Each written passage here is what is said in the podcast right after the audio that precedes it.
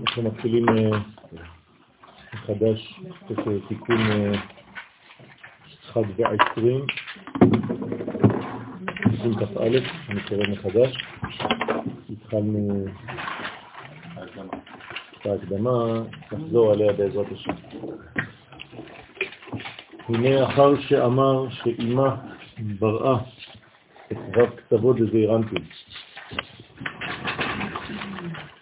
בא לפרש סדר ותיקון זעירנטין, איך נתקן על ידי הבינה.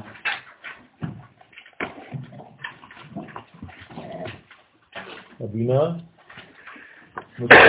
מוציאה, מולידה, מולדת, מביאה לעולם שש מדרגות חסד, גבוהה, תפארת, נסח, הוד ויסוד. זה בעצם כל זה היה בעיבור בתוך הבטן של הבינה, ועכשיו זה נולד.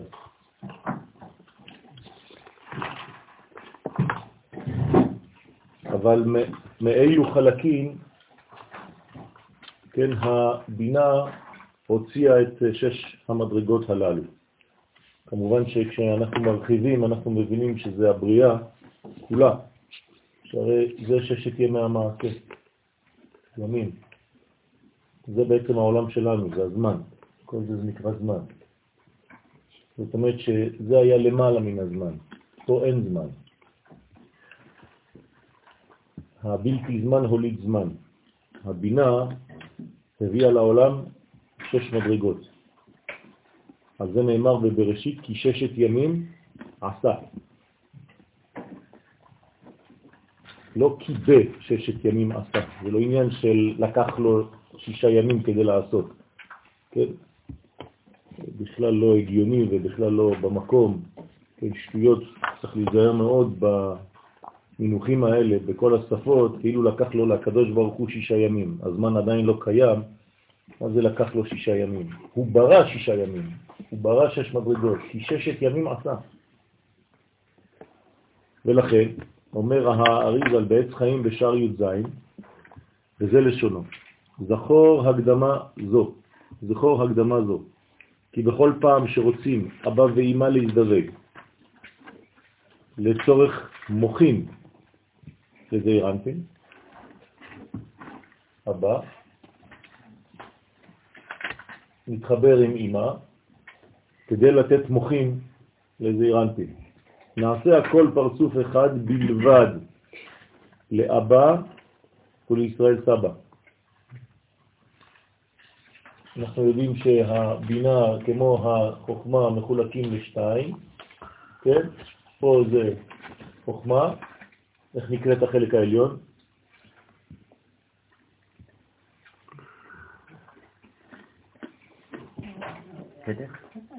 לא. איך נקרא החלק התחתון? ישראל סבא. אז איך נקרא החלק העליון? חוכמה. ופה איך נקרא החלק העליון? בינה. והחלק התחתון? תבונה. אבל בזמן הזיווג הכל נעשה אחד. זאת אומרת שאין פה שני חלקים, זה כאילו הכל הופך להיות חטיבה אחת. בסדר? אם זה לא ככה, חז ושלום, מה זה אומר? שזה חז ושלום כאילו ביעת של זנות. אי אפשר לבוא חז ושלום על נקבה רק עם החלק התחתון, או רק עם החלק העליון. האדם צריך להיות שלם, נכון? בכל החלקים שלו בזמן הייחוד. ולכן, הכל הופך להיות חטיבה אחת, בלבד לאבא ולישראל סבא, ופרצוף אחד לבינה ולתבונה. זאת אומרת ששניהם הופכים להיות פרצופים שלמים. הזיווג שלהם הוא זיווג שלם, כלומר כל החלקים של האישיות משתתפים בזיווג הזה. זה לא רק זיווג תחתון ולא רק זיווג עליון, זה כל החלקים. ועוד, זה שורש הזיווג, כן? זה שורש הייחוד. צריך להבין את המהות הזאת, כי בלי זה אי אפשר בכלל להבין מה, מה זה אומר ייחוד. ועוד שם, וזה לשונו, גם דע, כי גם הבינה עם התבונה לפעמים נכללת יחד. מה זה לפעמים נכללת יחד, הבינה והתבונה? זה מה שאמרנו עכשיו, זאת אומרת, מתי היא נכללת יחד? בזמן הייחוד. ויש בזה שתי פנים, שני פנים, אחת שתעלה התבונה ונכללת בבינה, זאת אומרת, עכשיו מי הולך למי? האם העליון יורד לתחתון או התחתון עולה לעליון?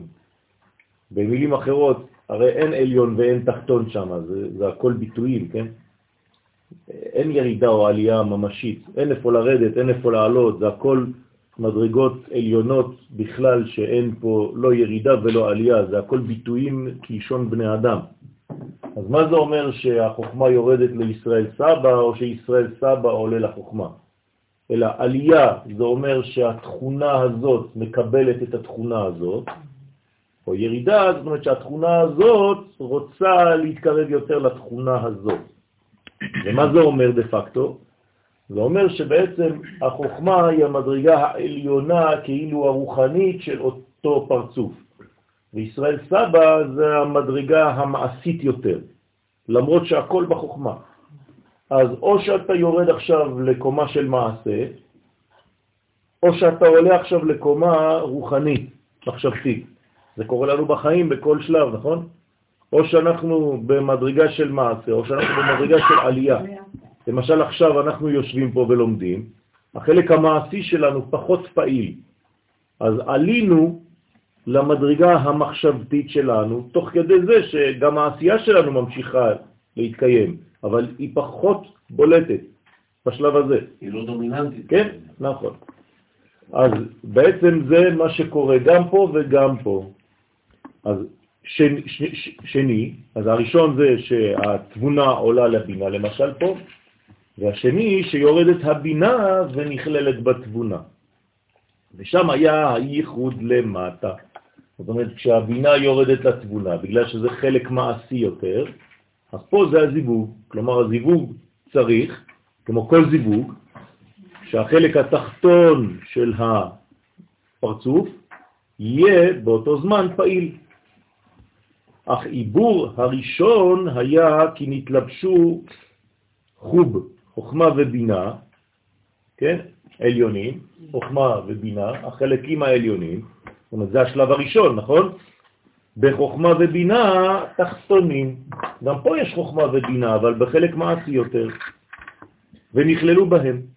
זאת אומרת שהשלב הראשון, בייחוד בין אבא ואימא, זה קודם כל שהמחשבה העליונה, הרצון העליון, יורד כדי לתת לחלקים התחתונים גם כן חיות כדי לפעול את הזיווג הזה. במילים אחרות, המחשבה לא עוזבת את המעשה בזמן הזיווג, חז ושלום. אם זה היה ככה, זה כמו מעשה זנות, כן? שרק החלק התחתון פועל והחלק העליון בכלל לא אכפת לי ממי שיש לי מול העיניים. ונמצא עיבור של זעיר אנפין בתבונה ולא בבינה.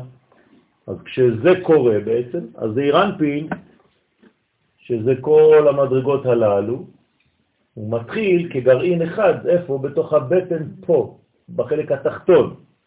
למרות שהוא היה בחלק העליון כבר של אבא, במחשבה שלו. ונודע שלצורך עיבור ראשון, זה נקרא עיבור א', כן, יש כמה מדרגות של עיבורים, זה עיבור ראשון. עיבור ראשון זה בתוך התבונה, בתוך הבטן של התבונה, ונודע שלצורך עיבור ראשון, כדי להמציא ולהאציל, להוליד את זכר ונקבה, כי פה הזכר, פה בתוך החלק האחרון יש כבר את הנקבה, אתם זוכרים? היא כלולה בו הרי, נכון? כשאדם וחווה נולדו, הכל היה בזכר, נכון? אז לקחו מהזכר חלק והוציאו את הנקבה. אז איפה הנקבה פה? הרי חסר ספירה, חסר מלכות. היא כבר נמצאת בזעיר אנפין. כלומר, כשזעיר אנפין בתוך עיבור, בתוך התבונה, יש גם את הנקבה בתוך אותו עיבור של הזכר. כי הנקבה אין לה מציאות עצמית, היא יצאה ממנו. ולכן שניהם נמצאים בתוך עיבור שם. אבל בשביל שיהיה כל הדברים האלה, כן? עלו הבירורים חלקים הנוגעים לזון. יש פה מדרגות שנפלו בזמן השבירה, שבירת הכלים. אז יש מלא אלמנטים פה, יש ניצוצות למטה. אותן ניצוצות, צריך לברר אותם, צריך להוציא אותם מהקליפה, צריך לגאול אותם, זה הגאולה שלהם. מה עושים בגאולה? צריכים לבנות פרצוף מחדש. איך עושים? בונים אותו. מכניסים אותו לעיבור. זאת אומרת שהמדרגה שנמצאת פה למטה, היא לא יכולה להופיע. כן, יהודי שנמצא במצרים, בני ישראל שנמצאים באמריקה, בצרפת, אתה לא יכול להביא אותם לארץ ככה, הופ, וזהו. לא, הם חייבים להיכנס לתוך הבטן של התבונה כאילו לבית חרושת מחדש. זאת אומרת שצריך קודם כל להכניס אותם למצב של עיבור, כמו עובר, כאילו הם נולדים מחדש, זה תחיית המתים. תינוק שנולד זה תחיית מת, נכון? אז אותו דבר, יהודי לא יכול לעבור מבחינה טריטוריאלית מצרפת לארץ. הוא חייב להיכנס לתוך עיבור, לתוך מחשבה פנימית שכאילו נולד מחדש עכשיו, בונים אותו מחדש, הוא נוצר מחדש. אז כל האלמנטים האלה, כאילו לקחתי זהב מתוך האדמה, אני לא יכול מיד לעשות מזה טבעת. אני צריך לעשות לו כל מיני בירורים, להכניס אותו לבית חרושת, להוציא, לנקות, עד שיצא לי הזהב הטהור. אז זה נקרא עיבור. כלומר, יש מעבר ראשון, מעברה. אז היהודים עוברים דרך מעברות, קודם כל, כדי להיוולד מחדש. כן, זה, זה לשון עיבור, כן? ומתחילים ללמוד עברית. בסדר? כל זה זה עובר, הוא עובר מעולם לעולם, מן העבר אל המעבר. בסדר? זה לא אמרתי, אני, אני אופטימי. אסור להגיד דברים רעים על עם ישראל. הנוגעים לזול, כן? מעולמות ביע. עכשיו, מאיפה זה בא? מכל העולמות האלה שמתחת, הרי זה עולם האצילות, נכון? כל זה עולם האצילות. פה זה בריאה, יצירה ועשייה.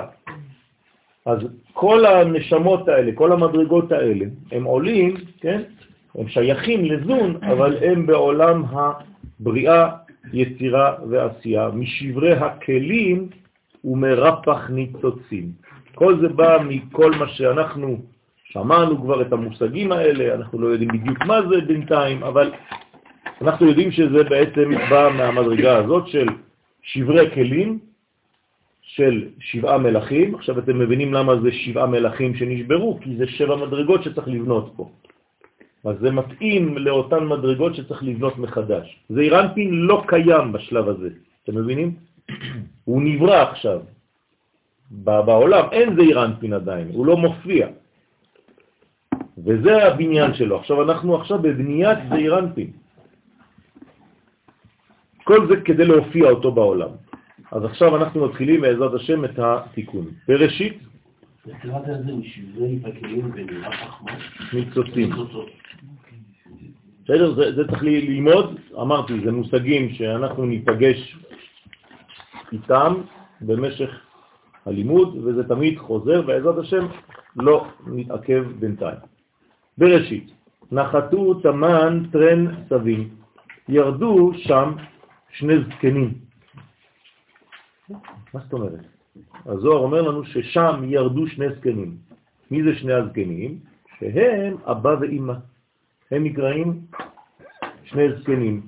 למה? כי ביחס אליהם שני אלה צעירים. נכון? איך קוראים לו? קטן. זעיר. זעיר בערבית זה קטן, נכון? אותו דבר בארמית, זעיר זה קטן. אז אם הוא זעיר, אז הוא זקן, ארוך, אריך, גדול. אז זה נקרא זקן. אז שני הזקנים, אבא ואמא, עילאים, שירדו ונתלבשו קודם כל בחלקים הצעירים שבהם, של עצמם, שזה ישראל סבא ותבונה, כל אחד ירד מהמדרגה שלו למדרגה התחתונה של עצמו, כן? צריך להגיד שהם זקנים, כי אין מבחינת זמן, אמרת. נכון. זקן זה חוכמה. זה קנה חוכמה. נקרא זקן. בסדר? אז זה מדרגות, זה לא עניין של זמן. בסדר? אז נתלבשו בישראל סבא ותבונה. בסדר? החלקים העליונים מתלבשים שלב ראשון בחלקים התחתונים של עצמם.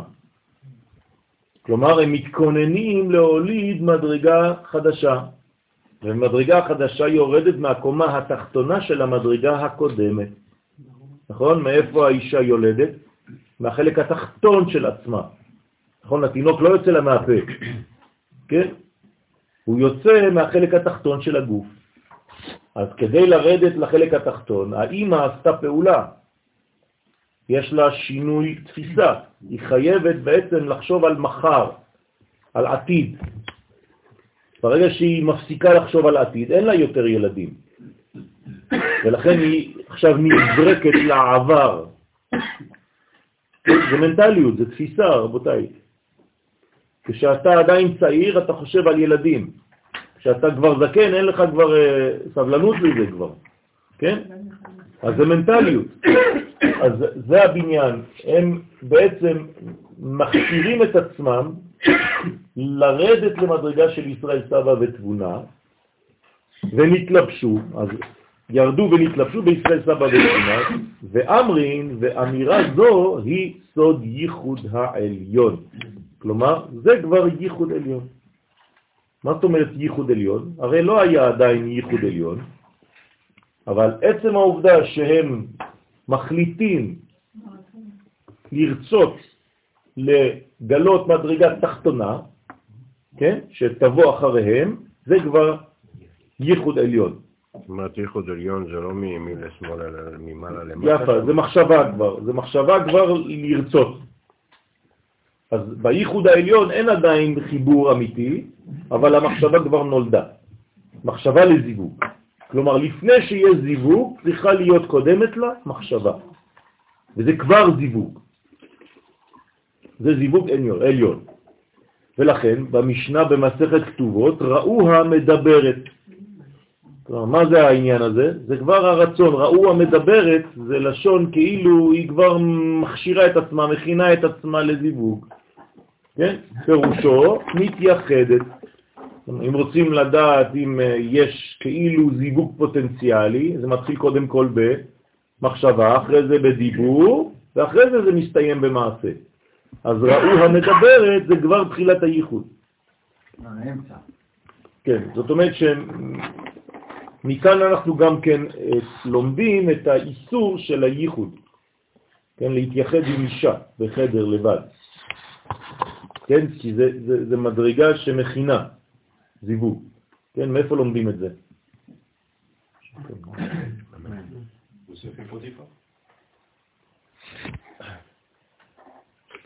לא.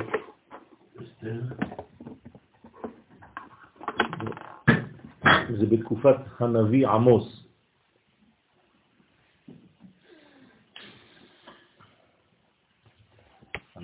אחד מהבנים של דוד המלך, שנקרא... נכון, אז אבשלום יש לו בת. איך קוראים לבת של אבשלום? מה? יפה. תמר. ואח שלה, של תמר, מאימא אחרת של דוד המלך, שנקרא אמנון, פתאום אה, נולד לו ג'וק. כן, הוא רוצה ללכת עם האחות הזאת. הוא כבר משתגע, הוא משוגע, הוא לא יכול יותר אה, זה, להחזיק את עצמו. ואסור לו בצורה כזאת. האמת, מבחינה הלכתית מותר לו ללכת, כי היא לא שייכת לאותה אימא, אבל הגישה שלו היא גישה לא נכונה, הוא הולך ואונס אותה. בסדר? עכשיו, אה, כמובן שזה מצער את אבא דוד ואת האבא שלה, אבשלום, שבסופו של דבר הורג את אמנון שנתיים אחר כך, כאילו מזמין אותו לאיזה סעודה והורג אותו שם. אבל היא בעצמה, כן, עצם העובדה שהם התחברו יחד, איך הם התחברו יחד? הוא עשה תרגיל. הוא אמר שהוא חולה, והוא ביקש מאבא שלו, תביא לי איזו אישה שתטפל בי. וברגע שהיא באה לטפל בו, אז הוא ניצל את ההזדמנות הזאת ואנס אותה. מחשבה לא דרך אגב, כשהוא אנס אותה, היא סרסה אותו. כי הנשים של אותו זמן, כן, זה סוד בקבלה, היו עושות משהו בחלק התחתון של הגוף שלהן, שכשהגבר בא ואונס אותן, הוא כבר לא יכול להביא ילדים יותר לעולם. היה להם כל מיני פטנטים, שרצית לאנוס אותי, עכשיו אתה תשלם על זה כל החיים שלך. כלומר, ברגע שהוא אנס אותה, הוא נפצע בעצמו, וכבר לא יכול היה לעשות שום דבר כגבר. זה לא המשך כן, קיום. נכון, בדיוק. אז מה הוא עשה, זה כבר עניינים, לא יכולים להגיד עכשיו בשיעור, אבל מי שרוצה, נסביר את זה אחר כך. אבל צריך לדעת את זה. עכשיו, מהמצב הזה נולדה ההלכה שאסור להתייחד עם האישה. אוקיי, חוזרים לעניין שלנו. התעסקנה במה דהביטון, שנתעסקנו בסוד הייחוד, בכוח הבירורים שירדתם למטה בעולמות ביע, כן, בריאה יצירה עשייה, בעת שבירת הכלים, ועתה עלו לצורך תיקון זעיר. זאת אומרת שיש כאן עלייה. אתם מבינים למה קוראים לזה עלייה? כן, העלייה זה בגלל שקודם כל צריך להיכנס לבית חרושת מחדש, כן, של נקראת תבונה. ועתה עלו לצורך תיקון זה. אז כן, כל זה כדי להיוולד מחדש. וענן להבנן, ואנו, אבא ואמא, לא ירדנו לבריאה, יצירה ועשייה. כלומר, אבא ואמא לא ירדו לשם. אז מי ירד לשם כדי למשוך אותם? איך הם עלו הניצוצות האלה? הרי צריך מישהו שירד כדי לשלוף אותם משם, צריך לשלוח להם איזה שליח מהסוכנות, לא יודע מה. כן. איך הם יעלו? כנודע שהאחוריים דאבא ואמא לא ירדו לעולמות בי, אפילו האחוריים של אבא ואמא, זאת אומרת החלק התחתון שלהם של אבא ואמא, לא יכולים לרדת לבריאה, יצירה ועשייה, כי מבחינתם זה מיטה, זה מוות.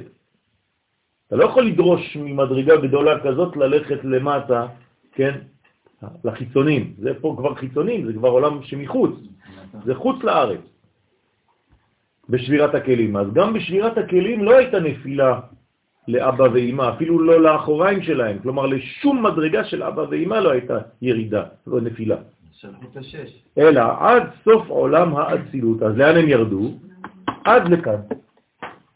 כלומר, אבא ואמא יכולים לרדת עד הגבול של עולם האצילות, אבל לא יותר למטה. רגע, המלכות נמצאת בעולם האצילות? בוודאי, זה מלכות דאצילות כל זה. כל זה אנחנו בעולם האצילות. אחרי זה יש מדרגות חדשות, גם בבריאה, גם ביצירה וגם בעשייה. בסדר? זה משהו שמקשר. אז עוד, בינתיים אנחנו פה. מלכות נמצאת באצילות, לא היסוד. לא, לא המלכות שביסוד? לא, לא, לא, המלכות עצמה נמצאת באצילות, מלכות דאצילות. עכשיו, לה, למלכות יש רגליים, מדי פעם היא הולכת עם הרגליים שלה לאסוף כל מיני מדרגות. אבל היא באצילות, אסור לה להיות בחוץ, חז ושלום עם המלכות בחוץ. הלך, הכל הלך וייפל. כן, זה הגלות, חז ושלום. אז פה זה מדרגות, רק שתבינו שאם הייתי לצייר באמת את עולם האצילות ככה, זה אצילות, בריאה, יצירה ועשייה זה ככה. בערכים, כן? לא לחשוב שזה עוד עולם אותו דבר, אותו גודל, זה בכלל, לא רואים אותם, אני אפילו צי- צילמתי פה, לא רואים אותם, כלום. עולם האצילות זה מדרגה שאנחנו לא מבינים בכלל. בסדר? אוקיי. ודע, ב', וזהו ב' של בראשית. מה זה הב' של בראשית? דהיינו טרן, זאת אומרת, זה אבא ואמא, הם שניים, שירדו עד סוף עולם האצילות, אז זה הב' הגדולה, כי הם זקנים, של בראשית. עכשיו אתם מבינים מאיפה נולדה הבית הזאת של המילה בראשית. זאת אומרת שזה בעצם אבא ואימא שירדו עד קומה התחתונה של העולם שלהם, של הצילות, אסור להם לצאת יותר, ושם הם מופיעים כשניים שיביאו את הראשית. למה ראשית? כי אמרנו שראשית זה חוכמה. אז בעצם, זה בעצם זה החוכמה. שהתחברה עם הנקבה של החוכמה. הבינה זה הנקבה של החוכמה. כלומר, היא בעצמה חוכמה. זה מין אטמוספירה כזאת שאתה לא יכול לעבור אותה. אוקיי, נכון. לכן, דהיינו טרן הרומזים על שני פרצופים של אבא ואמא. ומילת בראשית באה לרמוז כי הסבא עילאה כנחית בעיניי הוא. הנה זקן עליון, שהוא הכתר, עכשיו יש זקן עליון, כן, שמעל לאבא ואימא, הוא נקרא כתר, הוא נקרא זקן עליון. מדרגה חבל על הזמן. כן, דרך אגב, זאת המדרגה שמופיעה בחנוכה. הזקן העליון. בסדר? שיורד לזין קנים, זה קנים. בסדר? שבעה קנים. כלומר, זה הבניין של החנוכיה, של המנורה. אז הזקן העליון הזה, הקטר, זקן עליון, שהוא הקטר, הנקרא ארי חנפין, ירד בין אבא ואימא ונתלבש בתוכה. מה הוא בא לעשות פה? מה זה חיבור? אה, מה הוא צריך, כל פעם שאת מתחברת עם בעלך, סבא נכנס למיטה? בוודאי שכן, מבחינה מחשבתית. זה הוא נותן להם את המוחים. הם מורידים אותו, לא? מה? הם מורידים אותו. לא, זה- אותו... זה לא- ברגע שהם מתחילים להתחבר, כן, לא... ברגע שהם מתחילים לרצות להתחבר, הם מזמינים אותו, גם אם הם לא רוצים. זאת ההזמנה. זאת אומרת, מאיפה הם שואפים את הכוח שלהם? מאותה מדרגה עליונה. עכשיו, למה? כי אי אפשר להתחבר בלי מוחים. אי אפשר. אין זיווג אלא לדעת. אין ייחוד אלא לדעת. אין קישוי אלא לדעת. זאת אומרת שכשיש ייחוד כלשהו, צריך שתהיה בעצם התעוררות מדרגה פנימית שנקראת כתר. כלומר, להתחלת הייחוד מתחילה מהמוח העליון, העליון העליון שהוא כתר, מעל הראש. אבל אפילו אם זה באונס? מה? אם זה באונס? אז עוד פעם, בוודאי, אבל חז ושלום הוא פה שולח את זה למדרגות לא נכונות. כלומר, הוא משתמש באותו כוח לדברים חז ושלום של זנות. אז פה כתר נכנס שם ונתלבש בתוכם. זאת אומרת, הרצון העליון.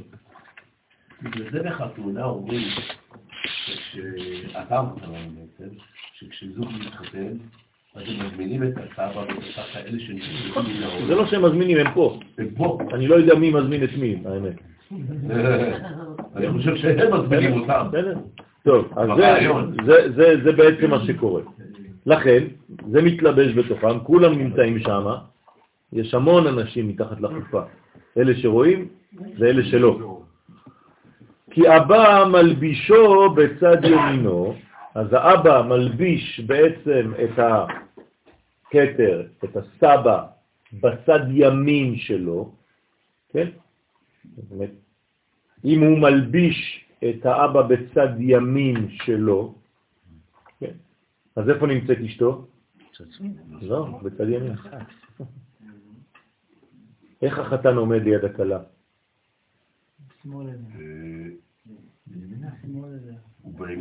הוא בימין שלנו, אבל בשמאל שלה. בשמאל שלה, זאת אומרת שזה בימין שלו, נכון. נכון? אבל פה אמרנו שבימין שלו יורד כתר. זאת אומרת שהכתר נמצא בדיוק בין, בינו לבינה. נכון? הבנת? נפל האסימון. אוקיי. אמא תליקר. זאת אומרת, כשאתה מסתכל על החופה, החתן נמצא פה, והכלה נמצאת פה, נכון? שניהם באמצע. זה בסדר שהם באמצע, אבל פה זה, הוא נמצא והיא נמצאת בצד ימין שלו, כלומר בצד שמאל של מי שמסתכל. ואמר, הענן חד, ומה הוא אומר להם? כן, כמובן שהוא לא מדבר, אבל זה השדור, זה מה שיוצא משם. הוא אומר להם, הרי חנפין לאבא ואמא, הרי עתה שנתלבשתי בתוככם, עכשיו שאני פה, נכללנו יחד וכולנו נחשבים לאחד. עכשיו, כולנו עכשיו, כל המדרגות האלה עכשיו מדרגה אחת, שלמות. המדרגות העליונות, מדובר על שלושתם, כן. נכון? כתר חוכמה ובינה, ככה. ותלת הבנן, אבל קודם התיקון היינו נפרדים לשלוש בחינות. כלומר, מה זה התיקון? אחדות. ולפני המדרגה הזאת היינו כולנו בעצם נפרדים.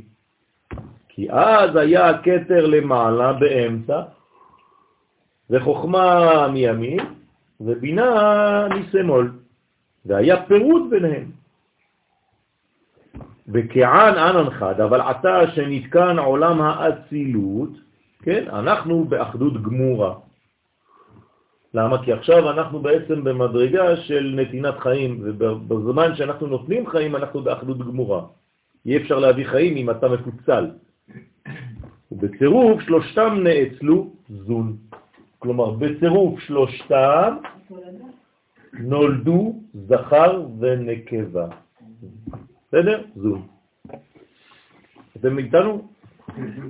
הוא ממשיך ואומר, מה שכתב בראשית ברא אלוהים, עכשיו אנחנו חוזרים לפסוק. שנקבה זה מלכות. זכר זה כל המדרגות ונקבה זה מלכות. כן. ממשיך ואומר מה שכתב בראשית ברא אלוהים, הנה אלוהים ודאי, מה זה אלוהים? אז הוא אומר אלוהים ודאי, תמיד זה בזוהר ככה. למשל כתוב בראשית ברא אלוהים, הוא אומר לך אלוהים ודאי. אלא מה? הרי כתוב זה מה שכתוב. אבל הזוהר אומר לך לא, אם אומרים לך אלוהים, אז תתייחס למילה הזאת. זה לא סתם איזה כוח עליון, כמו שקוראים לזה היום. כן? בגלל זה, איך אתה מתרגם דבר כזה בלועזית? אי אפשר. שם זה תמיד איזה מדרגה, כן? זוס אמר, גד. מי זה הגד הזה? אז הכל, זה, זה, אבל בעברית לא. בלשון הקודש, כשאתה לומד, אתה חייב לדעת על אילו מדרגות אתה מדבר. אז הנה אלוהים ודאי, הכוונה על התבונה. אז עכשיו מי זה אלוהים פה? זה התבונה. התבונה נקראת שם אלוהים. נכון, תמיד אנחנו אומרים שאלוהים בבינה, אבל עכשיו אתם מבינים איפה בבינה. בחלק התחתון של הבינה שנקרא תבונה. תבונה זה אלוהות. בסדר? שעליה נאמר, מי ברא אלה? אז כשאנחנו קוראים לבינה מי, שזה 50 שערי בינה, זה בעצם החלק התחתון שלה. כאן זה נקרא מי. בסדר? החלק התחתון נקרא מי. אז מי ומי הולכים. מי ברא אלה? אלה זה 36, נכון? כלומר 6 כפול 6.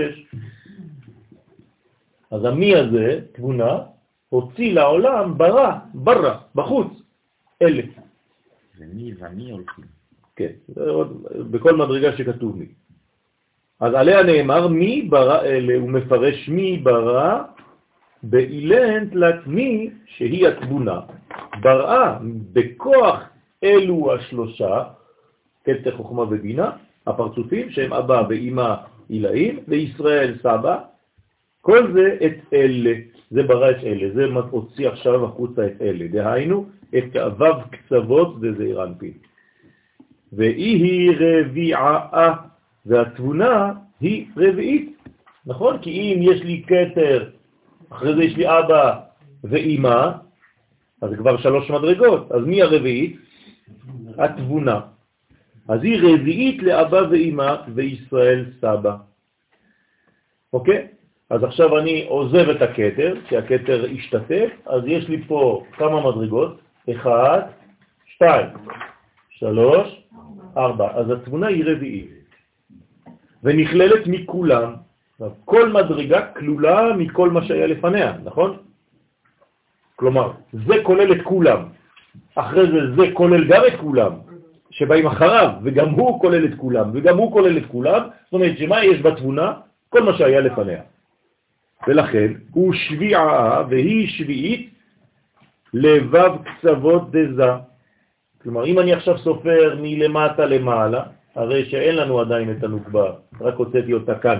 לצורך העניין היא עדיין לא גלויה, נכון? היא עדיין פה. אז כמה מדרגות יש לי בזעיר אנפין? רק שש. אז אם אני סופר ממטה למעלה, היא שביעית. כלומר, היא רביעית מלמעלה ושביעית מלמטה. בסדר? והיא שביעית לבב קצוות דזעיר אנפין מלמטה למעלה. ולכן היה בה כוח לתקנם. מה זאת אומרת לכן?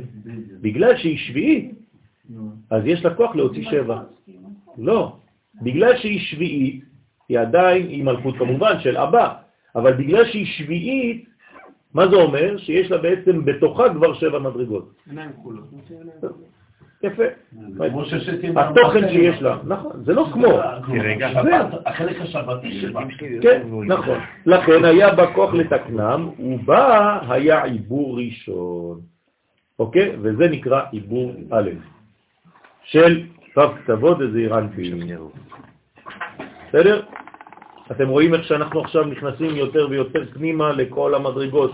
זה הופך להיות כבר, כן, אנחנו עובדים עכשיו עם כפפות לבנות. זה לא העבודה הגסה הראשונה.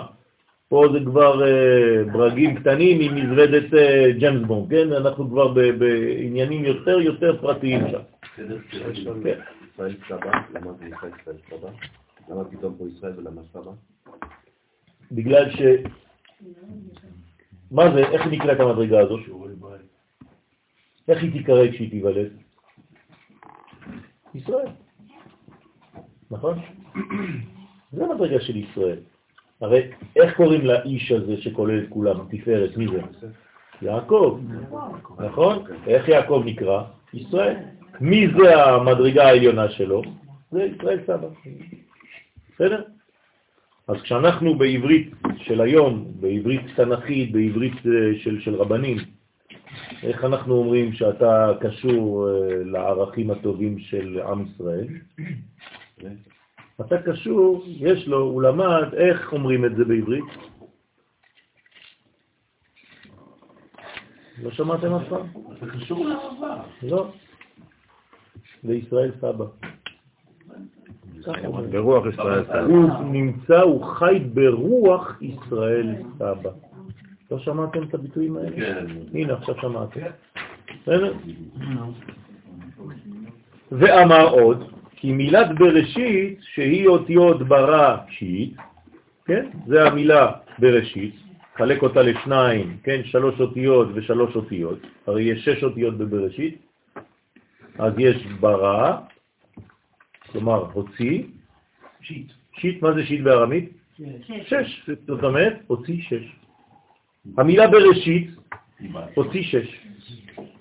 כלומר, אם אתה רוצה לתרגם בראשית באנגלית, או בצרפתית, או בערבית, מה אתה צריך להגיד במקום בראשית, במקום in the beginning?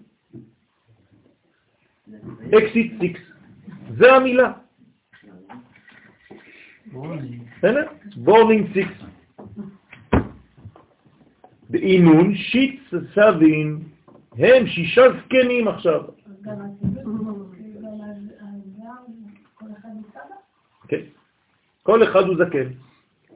כלומר, עכשיו, בגלל שהם יצאו מזקן אחד גדול, לכל אחד יש פוטנציאל של הזקן הזה, נכון? הרי יצאתי מאבא שלי, אז אני קצת מאבא שלי, אני אבא שלי, בקטן. אז כל אחד יש לו מדרגה של זקן. הזקן, חסד נקרא זקן, גבורה תיקרא זקן, תפארת תיקרא זקן, נצח יקרא זקן, הוד זקן, יסוד זקן. הרי איך נקרא יוסף? בן זקונים. הוא נקרא בן זקונים, אם הוא נקרא זאת אומרת שכן. צריך להבין למה. למרות שאם תקרא בן זקונים מי זה בנימין. אבל האמת שכולם כאלה. שהם הוו קצוות דזעיר אנפין. אז כולם נקראים זקנים. זקנים באצילות שנקראים זקנים כנגד וו קצוות דבריאה יצירה עשייה. למה הם נקראים זקנים? כי עוד מעט יהיו עוד עולמות. אז מבחינת העולמות שיבואו, אלה כבר זקנים. הבנתם? זאת אומרת, כשנולדתי, הייתי הקטן, קטן, קטן של אבא שלי, אבל אני כבר זקן לנכדים שלי שעוד לא נולדו, שיוולדו, בעזרת השם. אתם מבינים מה זה אומר? אומרת, כל אחד הוא זקן למישהו אחר. כן, בהשוואה, האצילות, כל האצילות הופכת להיות כמו הכתר. כן, נכון, נכון, זה אותו, בדיוק, סבא של כל. הבאות, נכון. כי עולמות בריאה, יצירה ועשייה, שהם מחוץ למדרגה של האצילות, הם בבחינת מתת. מה זה מתת? הנקרא נער ולא זקן. זאת אומרת שכל הבר- הבריאה, יצירה ועשייה זה נקרא מלאך מתת, והמלאך מתת הוא נקרא נער. עכשיו, הנער הזה, כשהוא חוזר למדרגה של האצילות, כשהוא נכלל בתוך האצילות, אז נקרא נער הייתי, גם זקנתי. בסדר? זאת אומרת שבהתחלה הוא נער, אבל כשהוא נכנס לאצילות, הוא אומר, זקנתי, עכשיו אני מבין מה קורה בעולמות הפנימיים. אז לכן אמרתי לך מקודם שזקן זה, זה קנה חוכמה. בסדר? זאת אומרת שמתי אתה נקרא זקן? כשאתה קונה חוכמה. וביחס לבריאה, יצירה ועשייה, אצילות כולה היא חוכמה. הוא מפרש, ומה נינו, ומי הם אלו הזקנים? איך קוראים להם בטקסט התורני? השמיים והארץ, הם הזקנים. הנה, ואמר, את השמיים הם והכתבות דזיר אנפין, ואת הארץ שהיא מלכות נוקבה דזיר אנפין שהיא שביעית. אז כשכתוב בראשית ברא אלוהים, אז בראשית ב' זה אבא ואמא שירדו לתחתית האצילות, ראשית חוכמה, בראשית. ברא הוציא החוצה, כן? מי? התבונה, את השמיים ואת הארץ.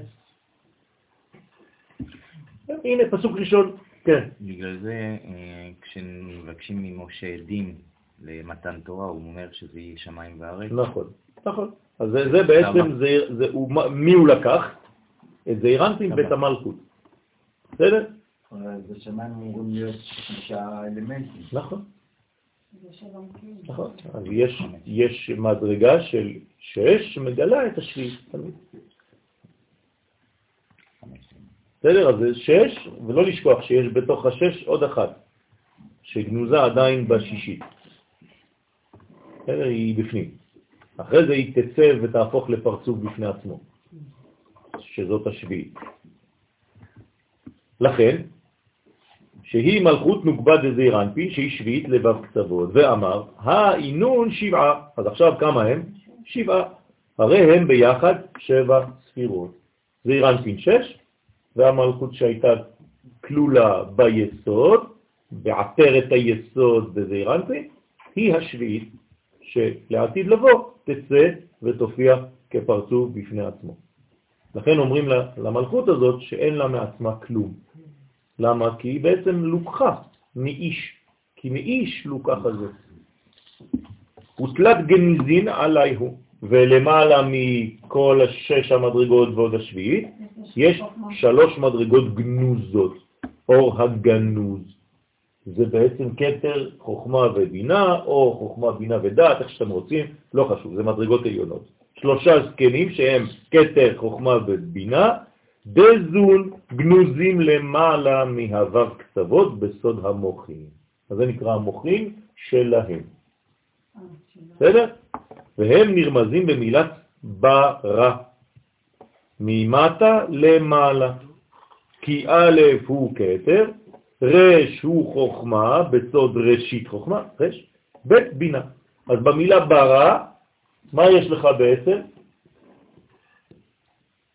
את הבינה, את החוכמה ואת הכתר. בסדר? למה הכתר זה האלף? כי זה הראשון. למה הרש זה חוכמה? כי עליה נאמר ראשית, ובינה זה בית, בית בינה. היא כבר הדואליות, היא כבר הראשונית שמוציאה שניים. אז אתם פה איתנו? עכשיו, השניים היו כבר אצלו.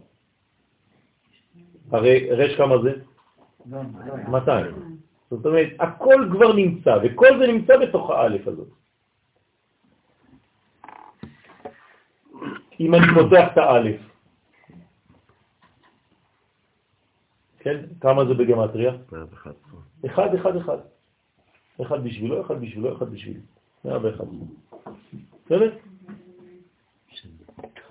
ונמצא שבמילת בראשית, כן, שהיא אותיות בראשית, נרמזות כל עשר ספירות של זעירנטין ומלכות ונוגבה.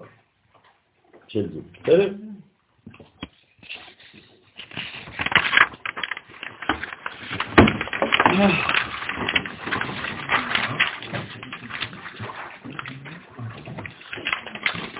זה עבודה סיזיפית עכשיו, נכנסים יותר לעובי ה...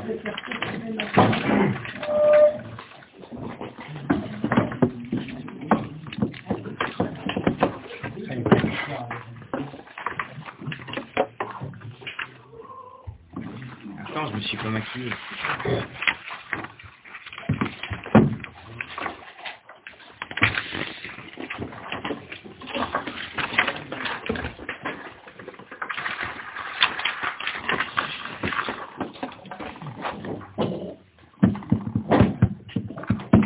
מעבירים? אה, תתעוררו קצת אולי.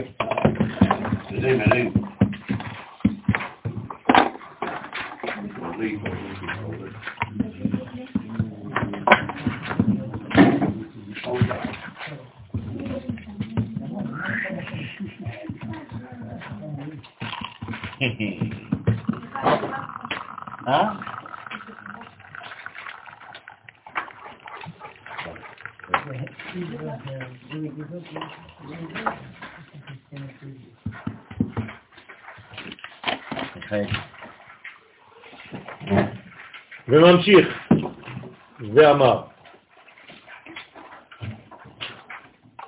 ממשיך ואומר, באילן שבעה עשבים, כי בין אלו שבעה זקנים שהם שבע ספירות של זון, חד עולמה, יש נער אחד. בין כל הזקנים האלה מסתובב נער. למה קוראים לו נער? כי הוא מתנער. ממה? מאבא ואימא שלו. כי אם הוא רוצה להיות בסופו של דבר גם הוא יום אחד, הוא חייב לצאת מהכבד הזה של אבא ואימא, אז הוא מתנער מהם. אתה אומר לו, אבא ואימא, אז מה אכפת לי? אני, אני רוצה ככה, אני לא רוצה מה שאתה רוצה. כן, אז יש נער שם. עד שהוא הופך להיות בעצמו זקן, נער הייתי גם זקנתי.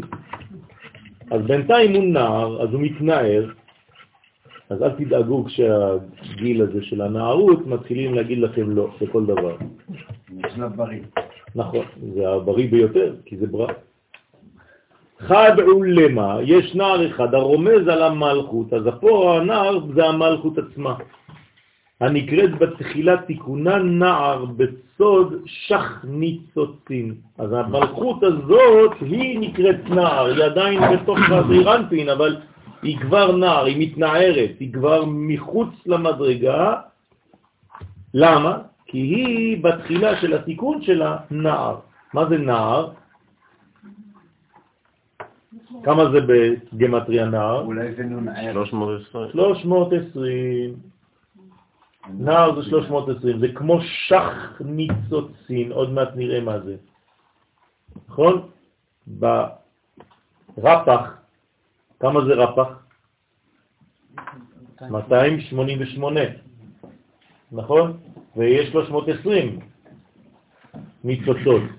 אז 320 פחות 288, כמה זה? 32, זה ל"ב נסיבות חוכמה. בסדר? עוד מעט נראה. אז בינתיים יש לנו שח ניצוצים.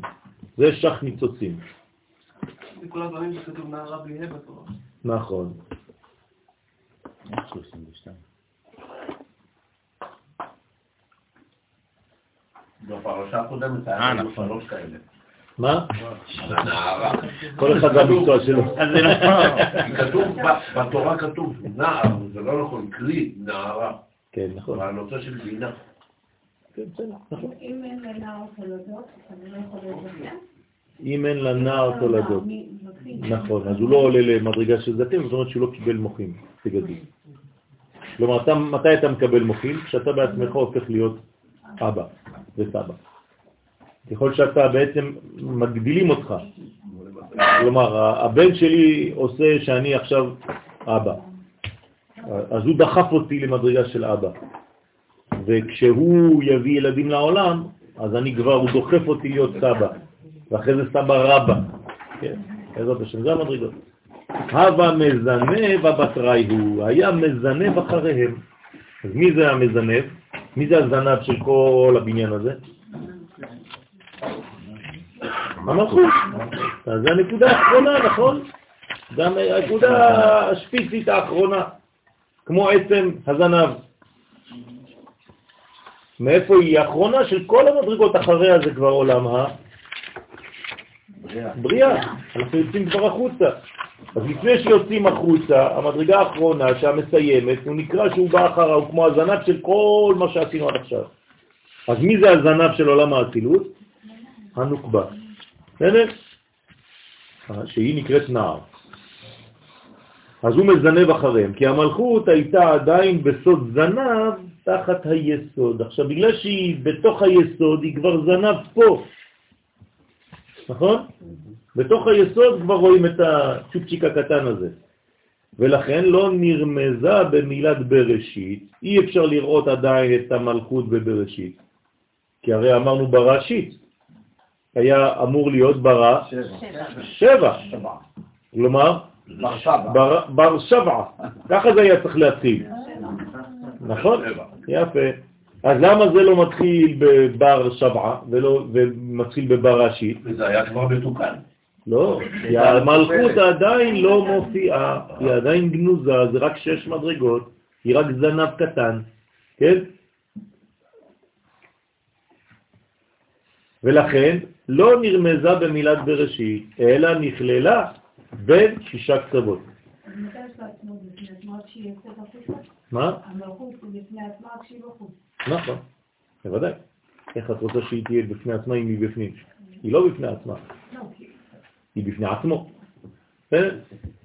אז יש פה בעצם מדרגות עליונות, כן? ומדרגות תחתונות. יש לנו תיש, זקן וארבע רגליים, וגם זנב קטן. טוב, ואילן צביב, ואלו הזקנים, כן, שהם הבירור, הבירורים דזון, אז אלו הזקנים, הם נקראים זקנים, הם בירורים דזון, כן? כל הבירורים שהיו למטה, שהיינו צריכים לעשות בירורים, להעלות אותם למעלה, דזון דאצילות, העולים בסוד מן, זה נקרא עליית מן, כלומר מאיפה הם עולים?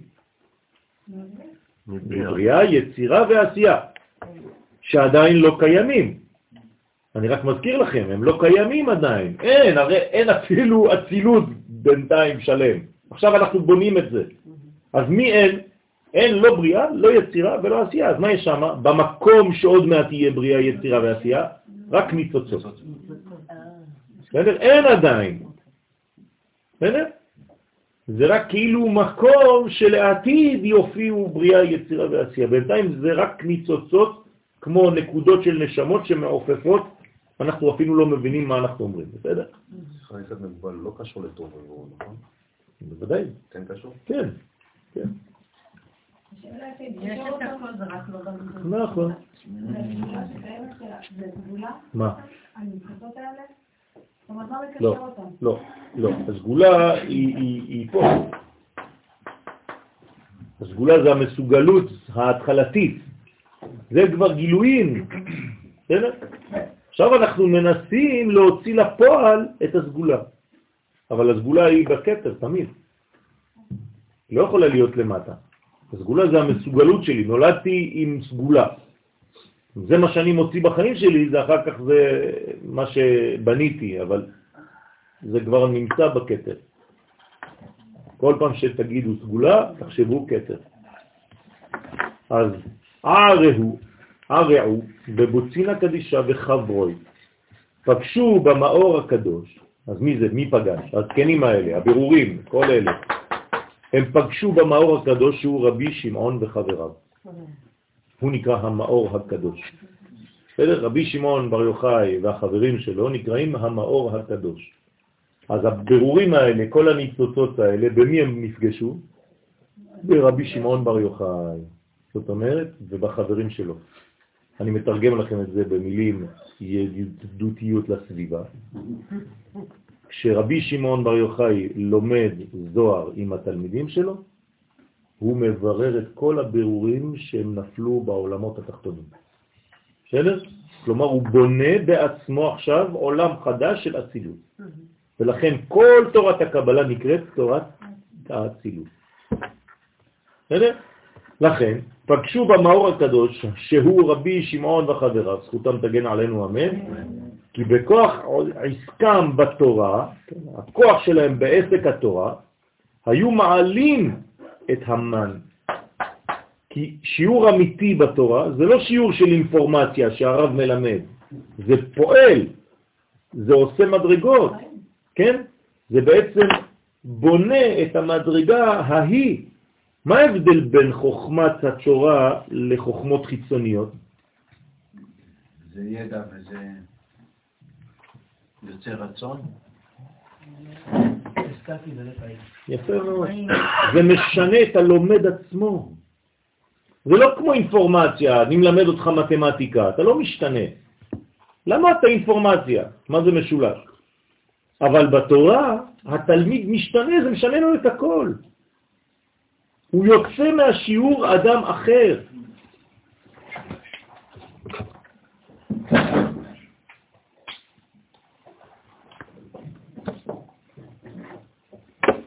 אורות הקודש.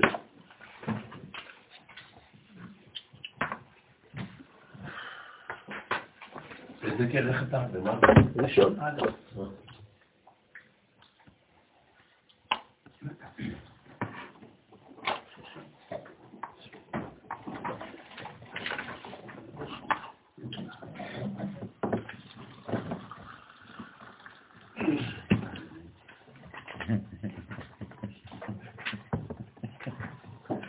זה סבא שמדבר.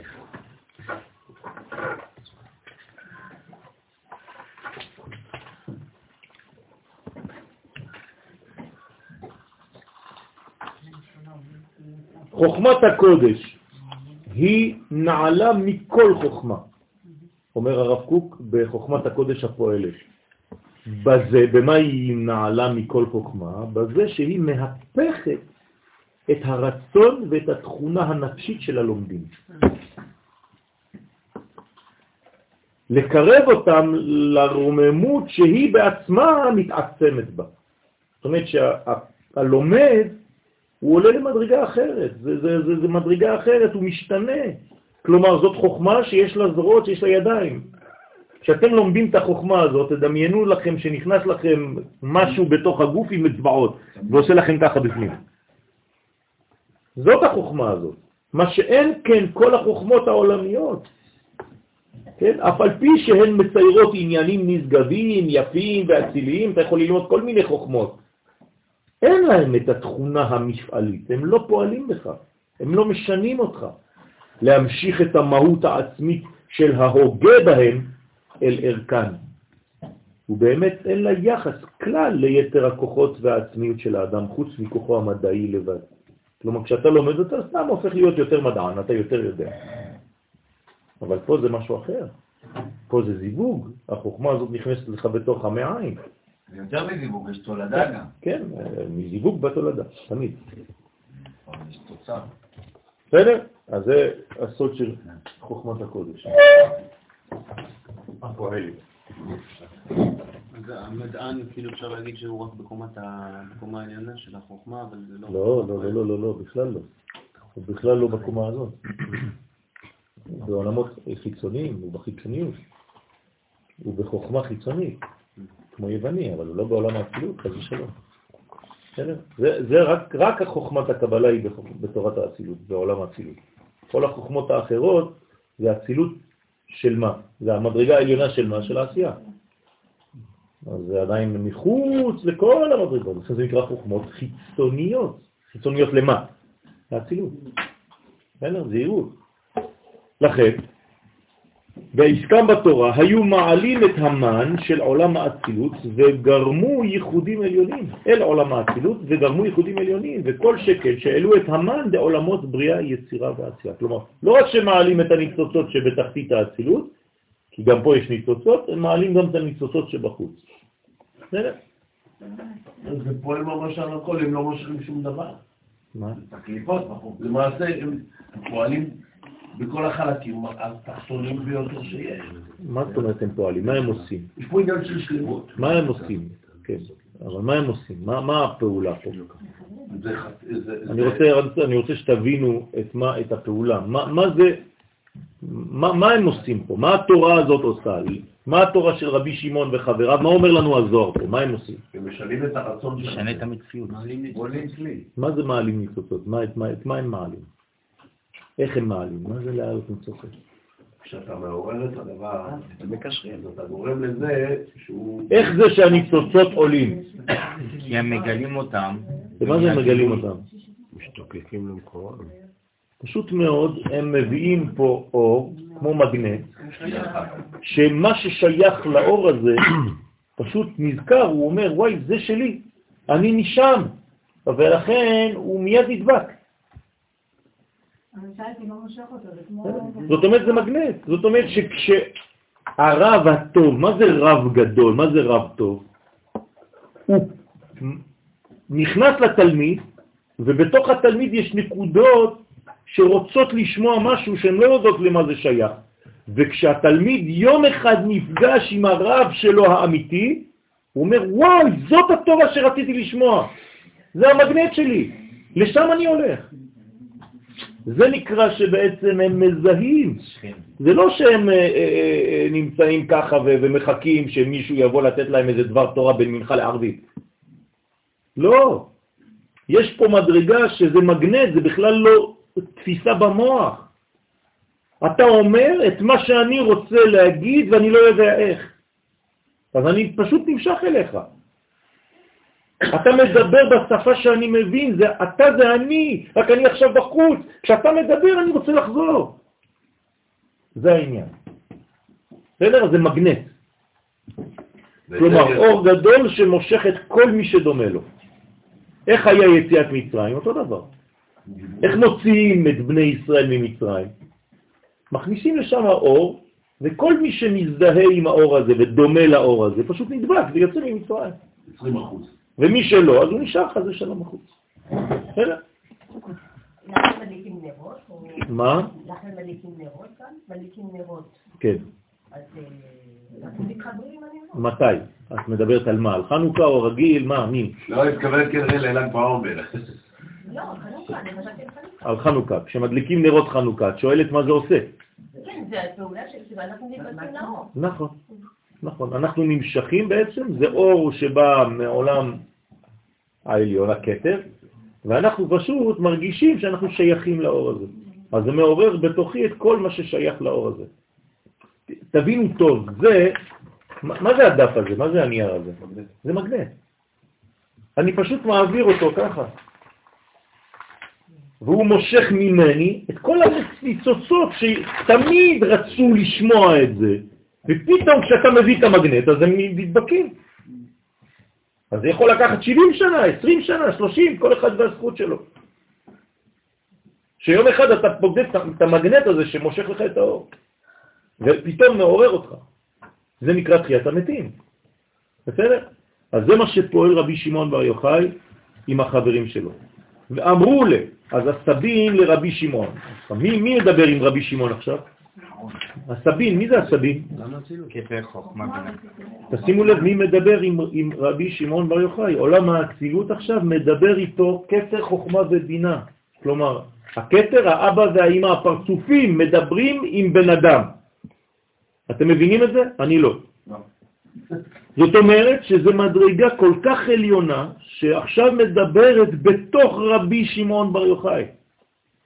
מתדבר, כן? הוא לא מדבר, הוא מתדבר. זאת אומרת שהוא בעצם תחת שליטת כתר חוכמה ובינה. מה שיוצא לו זה לא איזה חוכמה של בן אדם שנכנס לישיבה והתחיל לעשות ככה ופתאום בא לו איזה... לא, זה משה. זה ניצוץ של משה, רבי שמעון יוחאי. לכן הם באים ואומרים לו, רבי רבי, כן? כתר, חוכמה ובינה אומרים לבן אדם רבי. כלומר, אתה הרב שלי פעמיים, כדי לחתום, לתת לזה תוקף. רבי רבי, אנט וחברך, אתה וחבריך העוסקים בעליית הבירורים, אשכחתון חד עולמה. האם מצאתם נער אחד? כלומר, לא שכחתם? ראיתם? בתוך כל הבירורים שאתם עושים, היה נער אחד שקצת הולך לאיבוד שם. לא לשכוח אותו כשאתם חוזרים, כשאתם נכנסים לאוטובוס, לא לשכוח את הנער. מצאתם נער? ככה הם שואלים אותו. כן, הכל בקודים, הוא צריך להבין מה זה אומר. רוצה לומר, האם העליתם את השם בן? כי זה מלכות, מלכות זה שם בן. כלומר, האם גם את שם בן העליתם? למה הוא שואל אותו את זה? למה הם שואלים אותו את זה דווקא? כי לא, זה לא רק מה שחשוב, זה מה שלא נראה בינתיים. זה הזנב הקטן, האם התעסקתם רק בדברים הגלויים, או שהלכתם להוציא גם את הניצוץ הקטן הזה, המלכות, שלא רואים אותו עדיין. אל תשכחו אותו בדרך. כלומר, האם עשיתם עלייה של שם בן וסוד שח ניצוצים שמספרם נער? האם טיפלתם בשח? עכשיו, אם אני עכשיו מדבר איתכם בקוד, אם אני אומר לכם עכשיו שח, אתם יודעים שזה שייך למלכות. אם אני אומר לך זנב, אתם יודעים שזה שייך למלכות. אם אני אומר לכם שזה נער, אתם יודעים שזה שייך למלכות. אבל לפני שעה, לא ידעתם. זה בדיוק העניין, אתם מבינים מה קורה פה? דאי הוא בארחה מזנב הבטרייכו, שהוא בדרך עלייה מזנב אחריכם. כלומר, המלכות היא כל הזמן קצת באיחור, מסכנה, היא רודפת אחרי, זה, זה זנב קטן. אבל הזנב תמיד הולך אחרי הגוף, נכון? אבל לא צריך לשכוח אותו בדרך. האם אתם דואגים לו? כי כל שם בן שבכל עולם ועולם משתתף עם הנרן של הצדיקים המעלים את המן ומזנב אחריהם. כלומר, לא חשוב באיזה עולם אתה נמצא, תמיד המלכות, השם בן האחרון הזה, הוא כמו זנב שנמשך אחרי כל הלימוד שאתם עושים. כן? כי העיקר, כלומר, מה שאומרים לרבי שמעון בר יוחאי וחבריו, אנחנו צריכים לקחת את זה לעצמנו עכשיו, שבשיעור הזה, את מי אסור לי לשכוח? את המלכות. ולכן בכל שיעור תורה, על מה צריך לדבר? על מלכות, על כנסת ישראל. אתם לומדים תורה, אתם מבלבלים את המוח עם כל מיני מושגים, אתם דואגים למלכות. בגלל זה אתה מתחיל לשם ייחוד. איך אומרים חכמים? איך אומר המדרש, מדרש חבל על הזמן, מפחיד. צדיקים, אומר הקדוש ברוך הוא, עסקתם בתורתי ולא התעסקתם במלכותי. השם ישמע. אתם צדיקים. אז אתם כל הזמן תאירה, תאירה, תאירה, תאירה. האם אתה בכלל מדבר על המלכות? האם למדת מה זה מלכות? לא. למה? אתה לא נכנסת למרכז הרב, לא נכנסת למכון מאיר, לא נכנסת למקומות שלומדים על המלכות. בתורת הסוד. כל מה שמעניין אותך זה תורה בלי מלכות. ואם אתה מפריד תורה ממלכות, הפרדת זעירנטים ממלכות, חז ושלום. זה הפך לשם ייחוד. זה, זה, זה חינוך, רבותיי, זה חינוך לזה. כמה זמן לוקח לנו להתחיל להבין שבכל שיעור ושיעור אני חייב לדבר על המלכות, על בניין המלכות, על בניין מלך המשיח. כמה זמן לוקח לנו? שנים. במשך אלפיים שנה לא דיברנו בכלל על זה. עד שאנחנו מבינים שצריך לבנות מלכות. אז עכשיו אסור לנו בכל שיעור, בשום שיעור שאתה נותן, לא חשוב איפה, לשכוח את הנער. מנגד לזה, כן? בעולם האחר, בגלל מה יכולים אחריך זה זה? מה? מנגד כן, ל... כן, כן. לא את השאלה ולא את התשובה. התשובה זה חיובי. כשיוצאים ממצרים, כשיוצאים ממצרים, יש, יש את מי שנמצא בחוץ, כן, שצריך לחבר אותו, ועמלק הוא פוגע בו. למה? כי הוא כל הזמן מנסה לפגוע בזנב. אז אתה כן, אז, אה, כתוב, אה, אה, זכור את אשר עשה לך עמלק בדרך בצאתכם ממצרים, אשר קרחה בדרך, ויזנב בך את כל הנחשלים אחריך, ואתה עייב ויגע ולא ירא אלוהים. אז מה אתה צריך לעשות? לדאוג לזה. כן. איך אומר יהודה? איך אעלה אל אבי והנער איננו איתי. אתם מבינים עכשיו?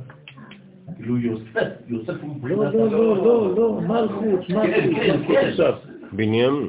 זאת אומרת, אני עכשיו אומר שיהודה שהוא מלכות. יהודה הוא המלכות. לא יסור שבט מיהודה, הוא מחוקק מבין רגליו, עד כי יבוא שילה. איך הוא יכול לעלות אל אבא והנער איננו איתי? מי זה הנער? המלכות. כלומר, איך אני יכול לעסוק כל החיים שלי בתורה בלי לעסוק במלכות? איך? תסביר לי. איך מתחילה תורה שבעל פה? איזה מסכת זה תורה שבעל פה? ברכות. ברכות, נכון? גמרא. תורה שבעל פה. המסכת הראשונה, ברכות. הפרק הראשון, במה הוא עושה? מתי אה, קוראים אה, שמע? לא, הוא לא עוסק בזה, זה רק המילים הראשונות. נכון. במה הוא עוסק? הנושא שלו. אל תספרו לי את הסיפור, זה כמו שאני אומר לכם, הלכתם לראות סרט, אתה אומר לי, אתה מספר לי את החמש דקות ראשונות. לא ביקשתי את זה. במה עוסק הסרט? במלכות. יפה. תסתכלו, רק תסובבו דף אחד או שתיים, כבר דוד המלך. הוא מתחיל שם. אתם מבינים? מי שלא מבין את זה, אז מה הוא חושב? אה, עוד ספר הלכה. מתי עושים ערבית, באיזה שעה, אתה דער זה נגמר, זהו, אתה כבר נכנסת לתוך... לא הבנת כלום. המ- המסכת הראשונה היא מסכת מלכות. זה נקרא מסכת ברכות. דוד המלך, מספרים, מתחילים לספר לי על החיים של דוד המלך, מה אכפת לי? למה? כי אם לא, והנער איננו איתנו. לא, לא ברכות. בסדר, אז צריך ללמוד. יש זמן לכל דבר. אף אחד לא הזה. קשר בין מה שהוא אומר לזה שהמלכות מתחילה, המלכות העתידית של ישראל מתחילה דווקא מבנימין, ואחר כך מיהודה. נכון, נכון, נכון, נכון. כלומר, המלכות שבבנימין היא מלכות מושאלת לטובת המלכות הבאה. ולכן שאול שלא הבין את זה ולקח את העניינים לפסים פרטיים אינדיבידואליים, כן? לא הבין שהוא שאול מלשון מושאל כדי לתת את המקום לדוד. ובמקום לפתח עניינים של שנאה ותחרות כאילו בן מלך ואני לא רוצה שיתפוס את המקום שלי, להפך, כן. האם אתה דואג לעם ישראל, למלכות, אז תבין.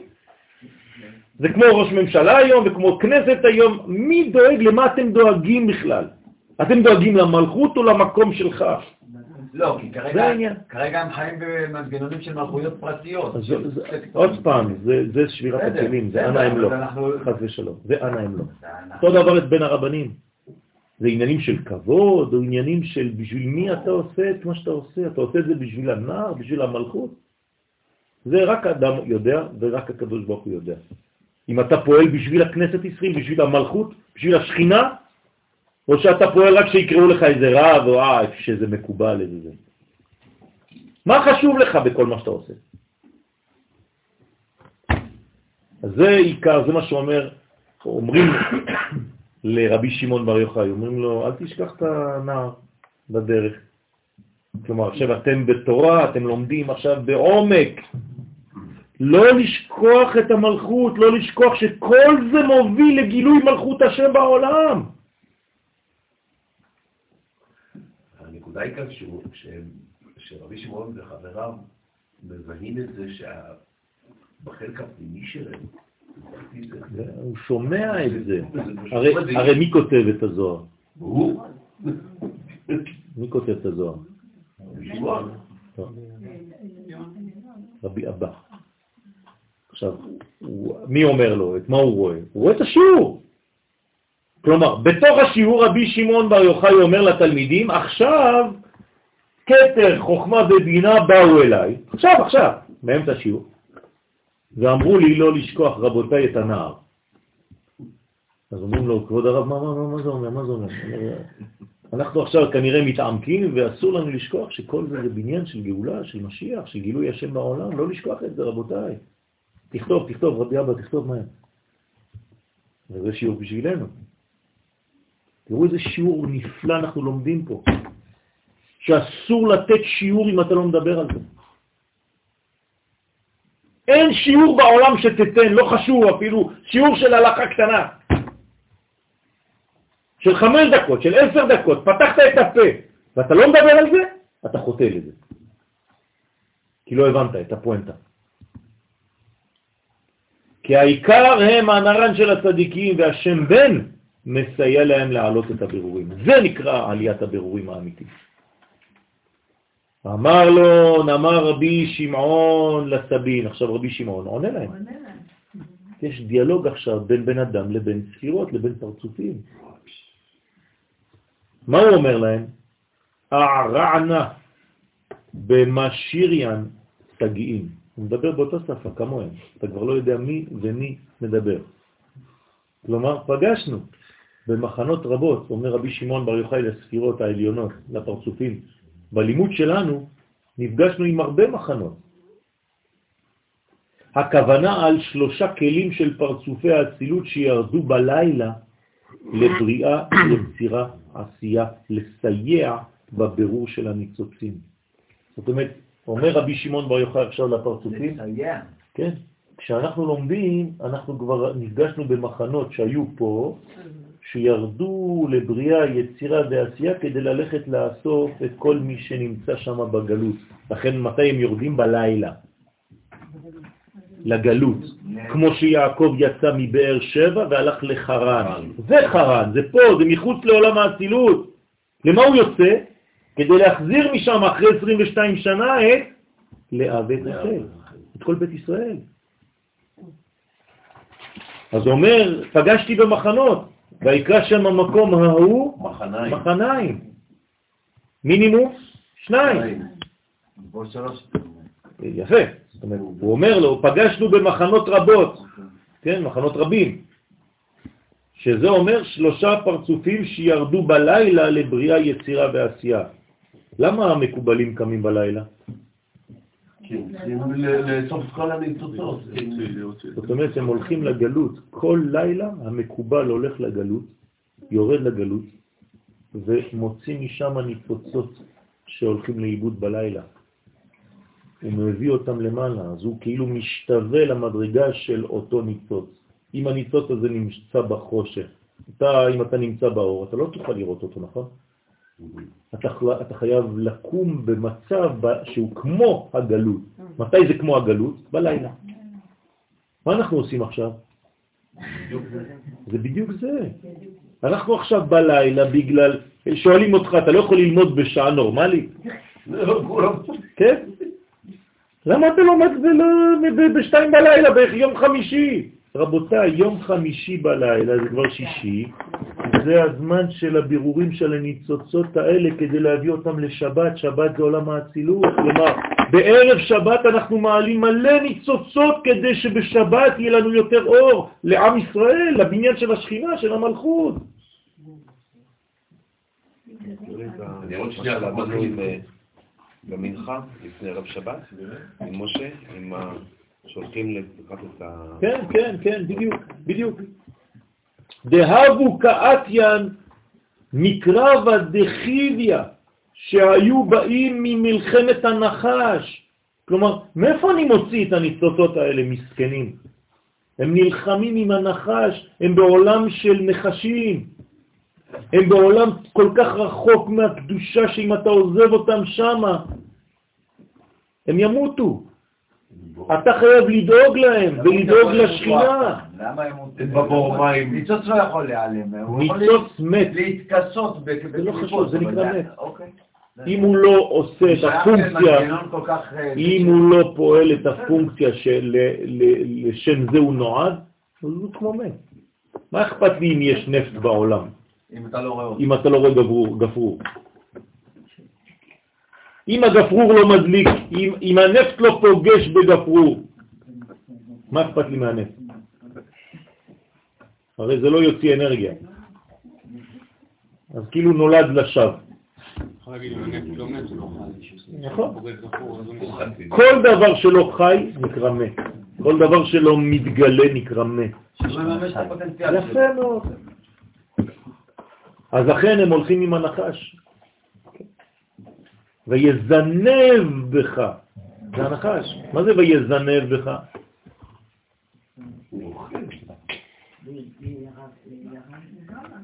זה, זה הנחש, אותו דבר. זה הקליפה מהצד השני, זה נקרא אותו דבר. הוא לוקח את מי שנמצא בזנב. כי לא קסם ביעקב ולא נחש בישראל. נחש. כן, אותו דבר, אותו דבר, אותו דבר. לכן יוסף מנסה לבלבל את האחים שלו. אם אתה בקטע הזה, אז כבר הוא קופץ עליך המלא. נכון, כי מה כתוב על הנחש? נכון, ו... הוא יודע לתפוס אותך בחוסר שיווי איפה, איפה זה? בגלל זה דנו המח"ט. נכון, למה? יפה. דן, שבט דן הוא אחרון השבטים, אז הוא נקרא מאסף לכל השבטים. למה? כי הוא הנחש שם. הנחש ההפוך כאילו? לא, לא, הוא נקרא נחש. בברכות שאומרים לו, קוראים לו כן, נחש. למה? בגלל שהוא מטפל בחלקים האחרונים של עם ישראל, במי שהולך לאיבוד. בפשט, מה הוא עושה, דן? אוסף את כל הבובות של הבנות שנפלו בדרך. היום של הבנים גם. כן? אז הוא אוסף להם את הכל, יש לו שם משרד של כל המציאות. כשעם ישראל מתקדם במדבר, הילדים זורקים דברים בדרך. אמא נתנה לו מוצץ, ההוא שיחק אותו, פתאום ראה משהו אחר, זרק את המוצץ, הלך רץ לשם. בא שבט דן בסוף, מרים את המוצץ, אומר, "וואי, זה משבט אשר. אז הוא מחכה, שם אותו זה, תינוק משבט אשר, איבד מוצץ. אימא של התינוק, אחרי יומיים, חוזרת אחורנית, כולם מתקדמים, כן? היא חוזרת אחורנית, הולכת לשבט דן, זאת אומרת, מצאתם במקרה זה מוצץ, כן, יש משרד, הנה, תינוק איבד מוצץ לפני יומיים. עכשיו, זה בפשט, מה זה אומר כל זה? כל מה שעם ישראל מאבד בדרך שלו לגאולה, החלק האחרון אוסף את זה ומחזיר את זה שלא חז ושלום יעדר. הייתה אבן כזאת? מה? הייתה אבן כזאת? באיזה נילון באזור שם? שמה? שמחזירים אבדות שם? כן, כן, בדיוק זה העניין. כן. אבן התואר. לי. דרך אגב, זה מה שעושים בבית המקדש. בבית המקדש, בשלושה רגלים, יש איזה מין אה, במה, שעליה מביאים את כל האבדות. ואז כל מי שאיבד משהו במשך השנה, בבית המקדש, ברגלים, הוא אומר, וואי, הנה התיק שלי. שכחתי אותו, תביא. זה גם קטע של דין. נכון, נכון, זה הדן. אה, זה שבט דן, נכון. נכון, בדיוק. אז לכן אני אומר, נתתי לכם דוגמה מוחשית של מוצץ, אבל זה בעצם, אתה מאבד דברים גדולים, חלקים מהנשמה. חלקים מהנשמות שלנו, אמונה, ביטחון, ודאות, שמחה, כל אחד מה שהוא איבד בדרך. אבל בסופו של דבר הכל שלם, אבל מלכות היא שלמה. נכון, נכון, אז לכן צריך לא יידח ממנו נידח. צריך לדאוג לזה. אבל אם את רוצה שהמלכות בכלל תפעל בצורה כזאת ותהיה שלמה, כל פעם שאת מדברת, את צריכה לדבר על זה. על המלכות. תורה שבעל פה. בסדר?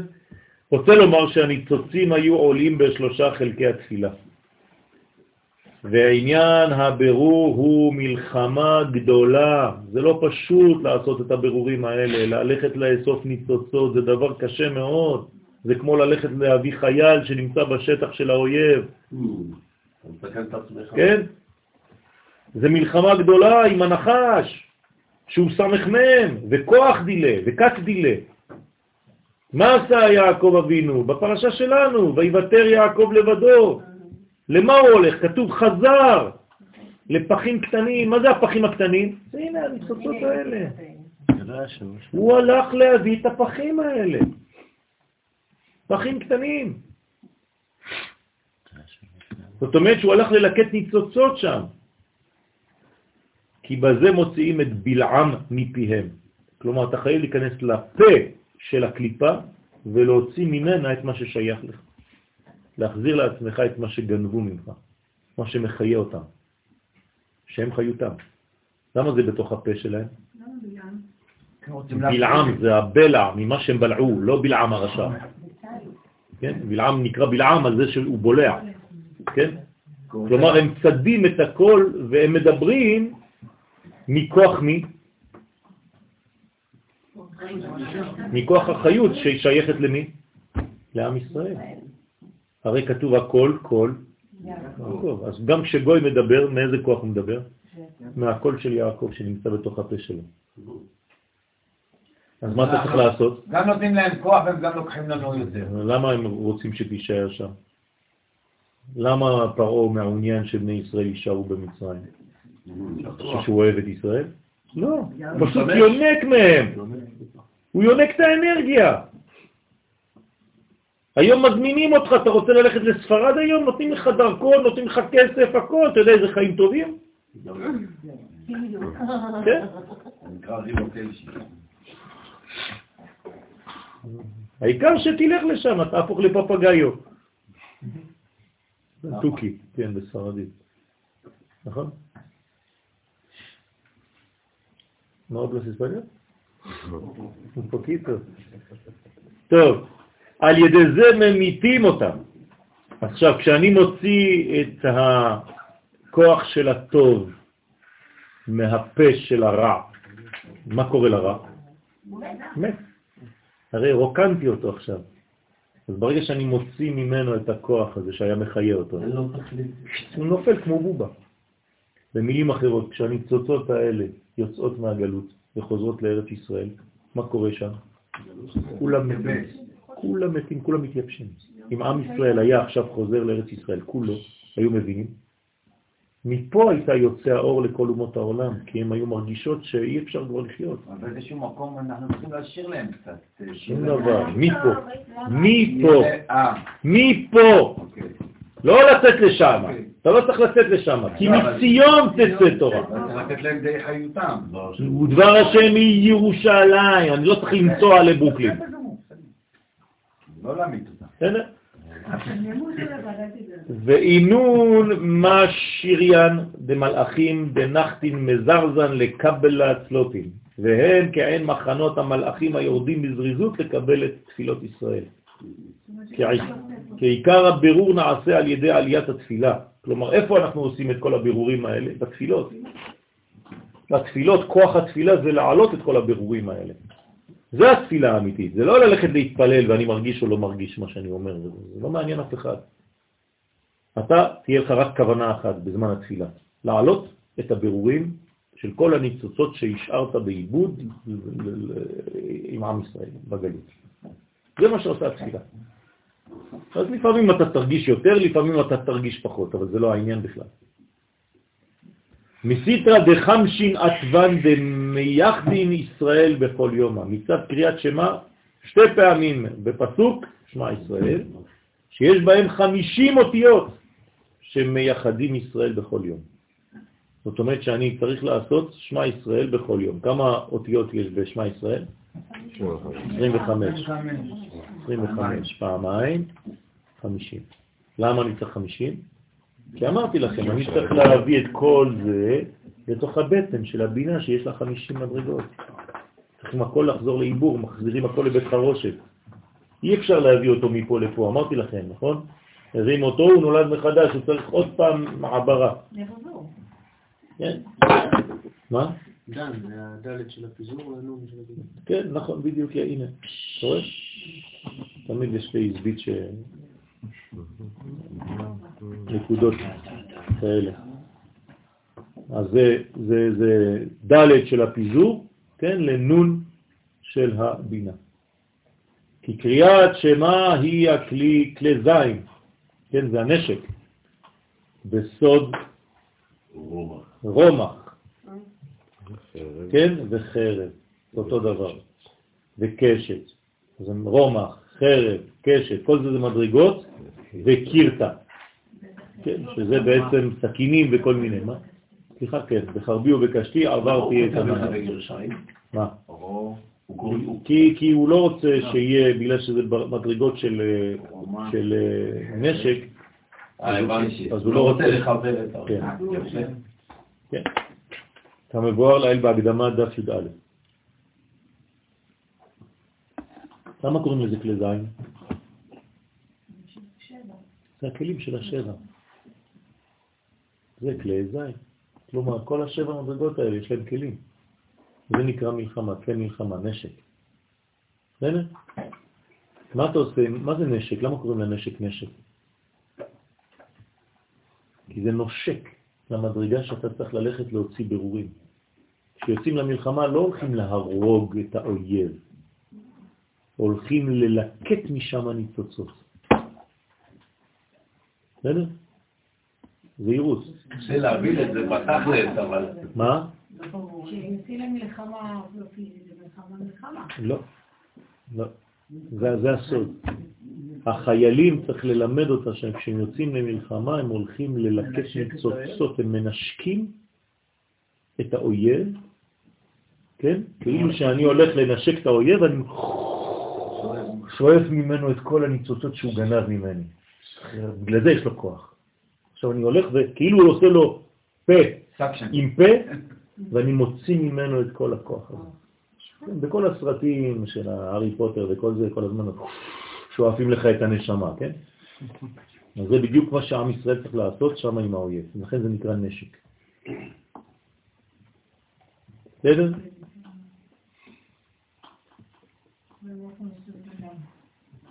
ובהון שכנגדם נאמר, וחמושים עלו בני ישראל מארץ מצרים. עכשיו אתם מבינים למה וחמושים עלו. מה זה מוסרים וחמושים עלו? שבני ישראל, כשהם יצאו ממצרים, הם עלו למדרגה של בינה, של חמישים, כדי להתעבר מחדש. לכן בעצם זה כמו עיבור, יניקה ומוחים. איך הם לקחו איתם את הערב רב לבינה? מה? הוא לא עלה לבינה. כן? הוא, הוא פשוט, אה, זה נקרא ספסוף, הוא נדבק בחלק החיצוני של עם ישראל, כדי לדעת מה זה הערב רב. הערב רב זה דוגמית של תיקון העולם לעתיד לבוא. זאת אומרת, לקחנו בעצם דוגמית מאומות העולם איתנו. כאילו עכשיו העולם הולך לחרב, אז בניתי אונייה גדולה, ואני לוקח בתוך האונייה הזאת, שהיא תישאר לבד, כן? אני לוקח בעצם דוגמית מכל מה שיהיה, כן? שני אמריקאים, שני צרפתים, איש ואישה, כן? אתם מבינים? ומזה אני בונה בעצם את העתיד. כל הסרטים הם בנויים על הרעיונות האלה, תדעו לכם. והחמושים עלו בני ישראל מארץ מצרים, פירוש על ידי חמישים אותיות של קריאת שמה. אז כל זה זה בקריאת שמה, איך אנחנו עושים את זה במציאות? על ידי קריאת שמה. כלומר, אנחנו חושבים ש... איך עושים את זה? אני לא יודע מה לעשות, מה אתה מדבר איתי על כל מיני דברים עליונים? הנה, אומרים לך עכשיו, ממש. קריאת שמה. כשאתה אומר קריאת שמה, אם אתה מאמין שזה פועל בצורה כזאת, אתה עובד, זה עובד.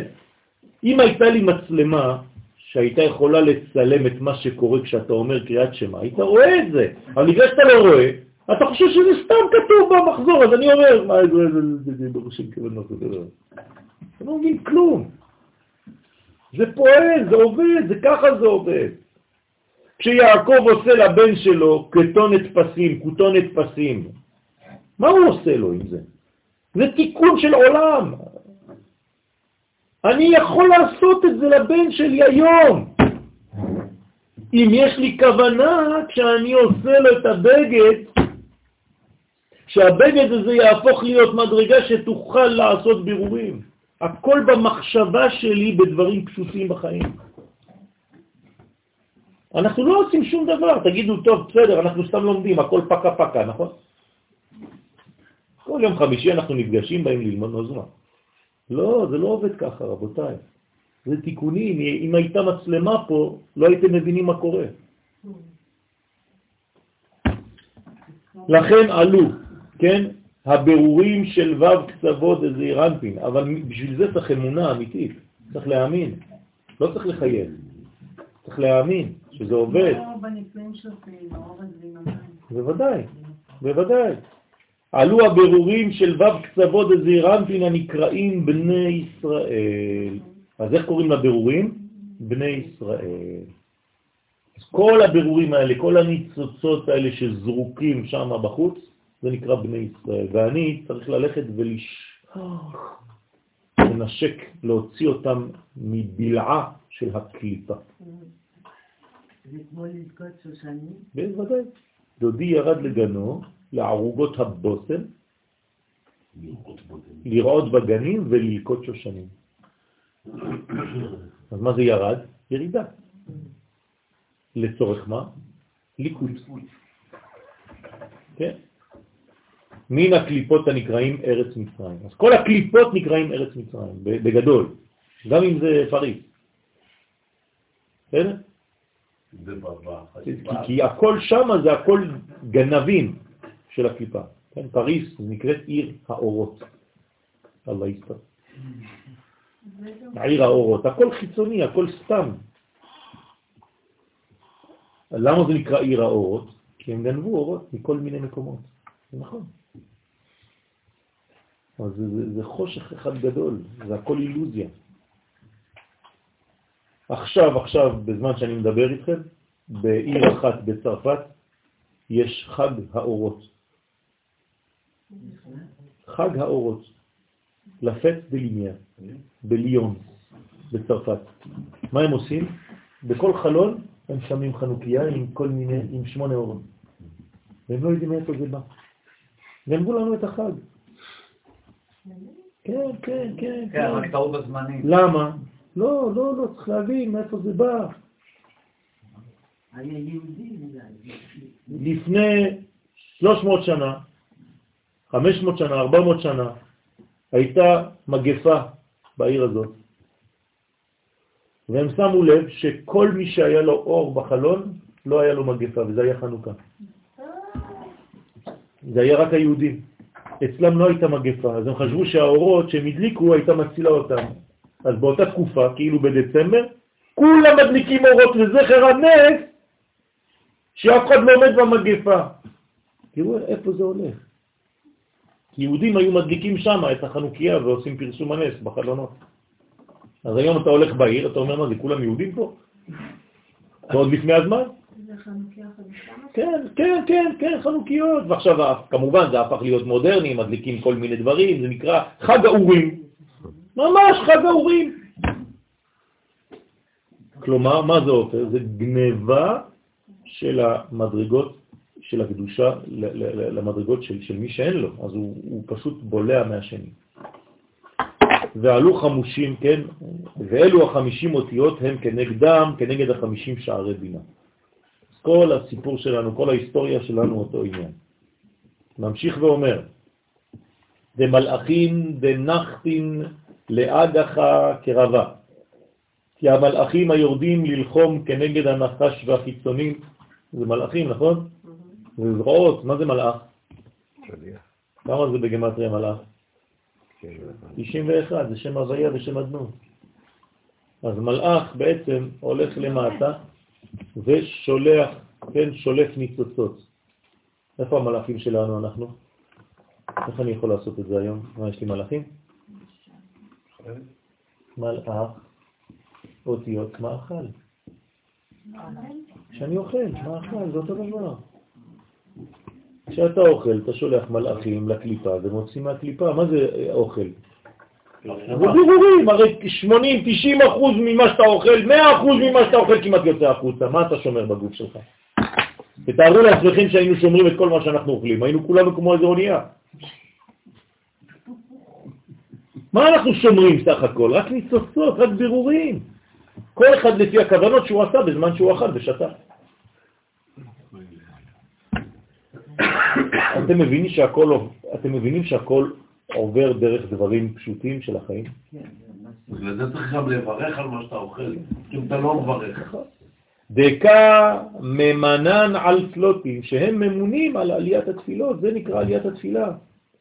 כולהו הבו נחתין בתוקפה דגבורה, כולם היו יורדים בתוקף, בכוח הגבורה הנמשך מאימה, שהיא דוחה את החיצונים. כלומר, מאיפה הם יצאו? מאיזה כוח יש לך כדי ללכת לזמן המאכל? אסור להירדם בשולחן, אתם יודעים?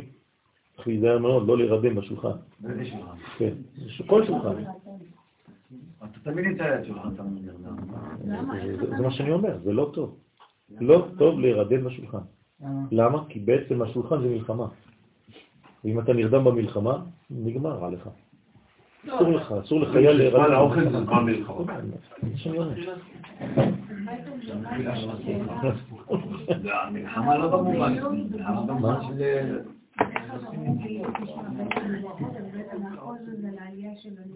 כן, בוודאי. אתם איתנו או שאתם כל אחד לחוד?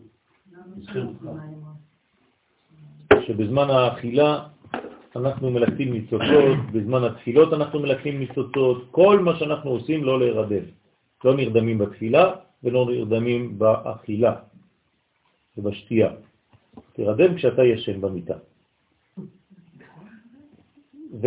והיינו, כד נצחין לחיביה, וכשמנצחים את הנחש, כן, על ידי עליית הניצוצים בשעת התפילה, כן, מה זה מנצחים? שעושה קשר, לקחת את מה ששייך אליך.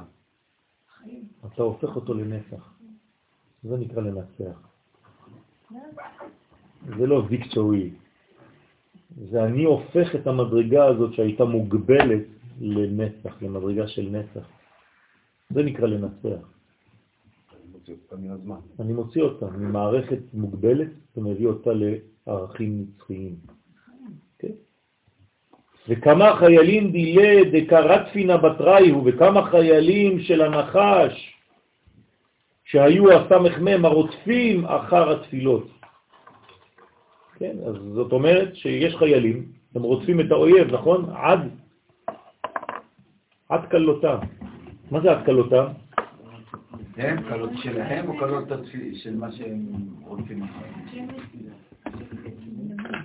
מי אמר, רדוף אויביי ואסיגני ולא אשוב עד קלותם? דוד המלך, נכון? מה זה אומר? מה שהייתה בצוק איתן. כן, אבל מה זה אומר? אבל שם הם אמרו רק חצי פסוק. ארדוף אויביי ואסיגני. לא, לא, היה כתוב, עד כאן אותם. אני לא ראיתי, אני ראיתי רק את החלק הראשון. כן, עובדה שלא עשינו את זה. לצערנו. ולא אשוב עד קלותה. אם היינו עושים את זה פעם אחת, כבר לא היה יותר. למה יש כל הזמן, אה, זה כמו קטעים, זה כמו פרקים. פרק א', צוק איתן, פרק ב', פרק א' של זה, פרק ב'. כמה מלחמות היו לנו כבר מ-70? אה, מ-48, כמה מלחמות? מלא! למה? כי אתה לא מקיים, ולא אשוב עד קלותם, פשוט מאוד. אתה אף פעם לא מרוקן, אתה כל הזמן חוזר בחצי הזמן. אז למה זה קורה לנו? פשוט כי אנחנו פוחדים מאומות העולם. ואנחנו כל הזמן מתייפייפים, וכל הזמן יש בינינו אנשים שהם, לא יודע מאיפה, מאיזה מדרגה, שהולכים לבתים של המחבלים ולאימהות כדי לנחם את המחבלים. היום, היום! ביטוח לאומי מקבלים. אנשי השמאל הולכים אצל הבתים של המחבלים, שעשו פיגועים לפני שבועיים בחודש. הולכים אליהם הביתה, אל תדאגו, זה בסדר גמור, אתם אנשים טובים. ולא הולכים לנחם את היהודי שלו ואת ההורים שלו. יש אנשים כאלה, השם ירחם. אנחנו לא עושים את העבודה כמו שצריך, אנחנו צריכים להתעורר, רבותיי. זה המלכות. כשאני מדבר על מלכות, אני לא מדבר על דברים באוויר. אני מדבר להקים מלכות. מלכות פה בארץ ישראל, זה מדינה, מדינה חזקה. זה מלכות השם, יסוד מלכות השם בעולם. זה מה שאומר הרב קוק. מה לעשות? קודם כל לחנך לדבר הזה, ולא לחשוב שהתורה היא בבית מדרש. זאת הבעיה. לא, בסדר, אבל זה נהפוך, כאילו, חוץ מללכת לבחירות.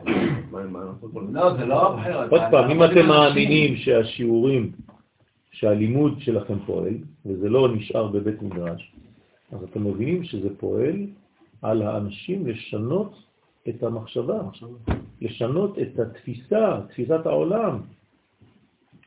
כלומר, אחרי שיעור אתם צריכים להבין שאנשים שאפילו עכשיו ישנים, הם מקבלים וקמים מחר בבוקר עם מדרגה אחרת של מחשבה, ולאט לאט זה הולך וצריך להיבנות. עובדה שזה מה שקורה.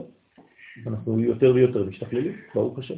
זה לוקח זמן, כי זה מתלבש בזמן. זה תהליך. תהליך, אבל אנחנו צריכים להאמין שזה עובד, וזה עובד, ברוך השם. כן, כן, כל הזמן בעשייה. ביקש יעקב להישב בשלווה, קפץ עליו רוגזו של יוסף. וכמה חובין לישראל, וכמה קטרוגים שמקטרגים על עונות ישראל, כן? שעל ידי זה הם רוצים לעכב את עליית התפילות. אז כל הכוחות האלה מבקשים לעכב, ואמר ואינון מרץ לא תינו, מסתכלים בשם הוויה דאי ובינה, ואלו בעלי התפילות שהם בני ישראל, שבתפילתה מבררים את הניצוצים, והם מסתכלים בשם הוויה בניקוד אלוהים. תראו, הנה, הנה, הנה עבודה, עבודה. רואים שם הוויה, כן? י' כ' ו' כ', אבל זה בניקוד אלוהים, זאת אומרת, אה, או אוי. הבנתם?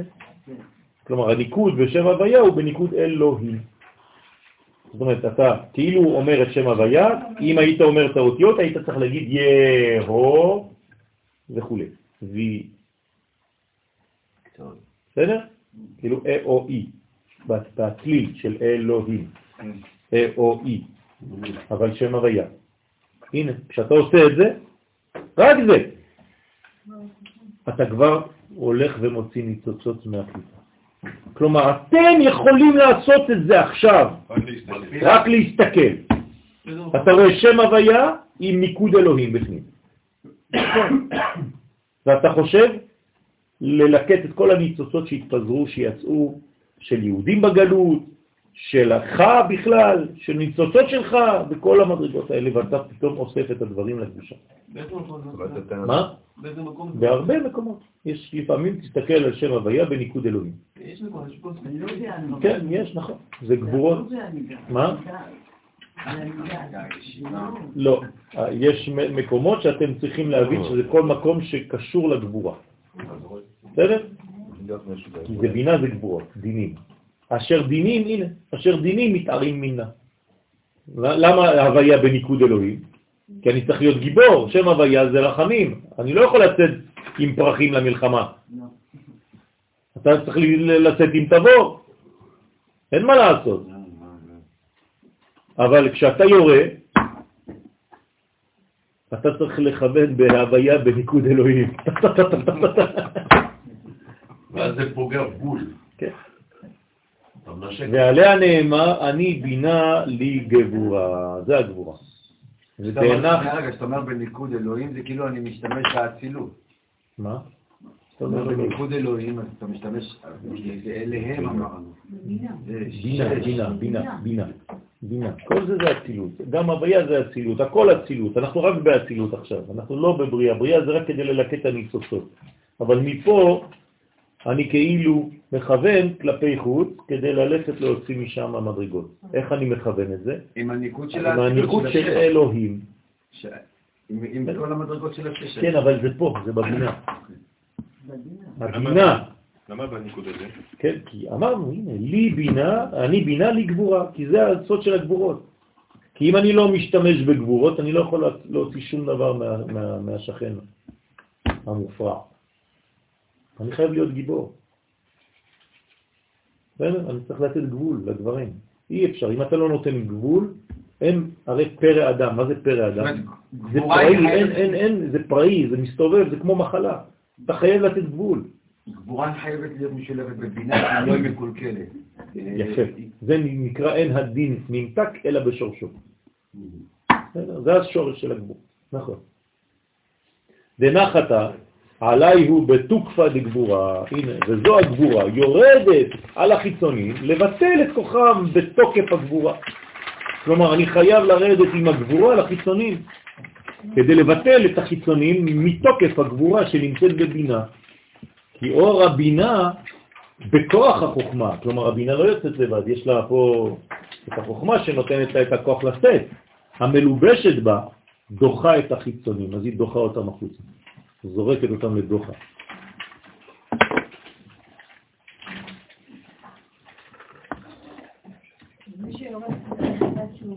לא... כן, זה, זה מלחמה של גבורה שהיא בעצם חיצונית, אבל בתוכה יש חוכמה. בסדר? איך זה נקרא בלשון אה, של מלחמה? זה כתוב על הטישרט של הדובדבנים. בכל יחידה יש אה, כן, איזה נכון. מין אה, סלוגן. כן? אז מה כתוב בדובדבן מאחורה? בתחבולות תעשה לך מלחמה. בתחבולות תעשה לך מלחמה. כן? אז מה זה בתחבולות תעשה לך מלחמה? כלומר, מכוח החוכמה אתה תצא עם הבינה ותעשה מלחמה. בסדר? מאיפה זה לקוח? אה? מי? לא שמעתי. מאיפה זה לקוח? כן. כן. ואז כולהו נפלין מקיומיהו. כי אל תחשבו שאני הולך ב- בין כל היחידות לראות מה קורה, מה כתוב שם. אתה לא צריך הרבה, אתה צריך לרדת רק לתפילה פה למטה ולראות. אפילו לא. לא, אפילו לא, אני פותח את את הארון בבית.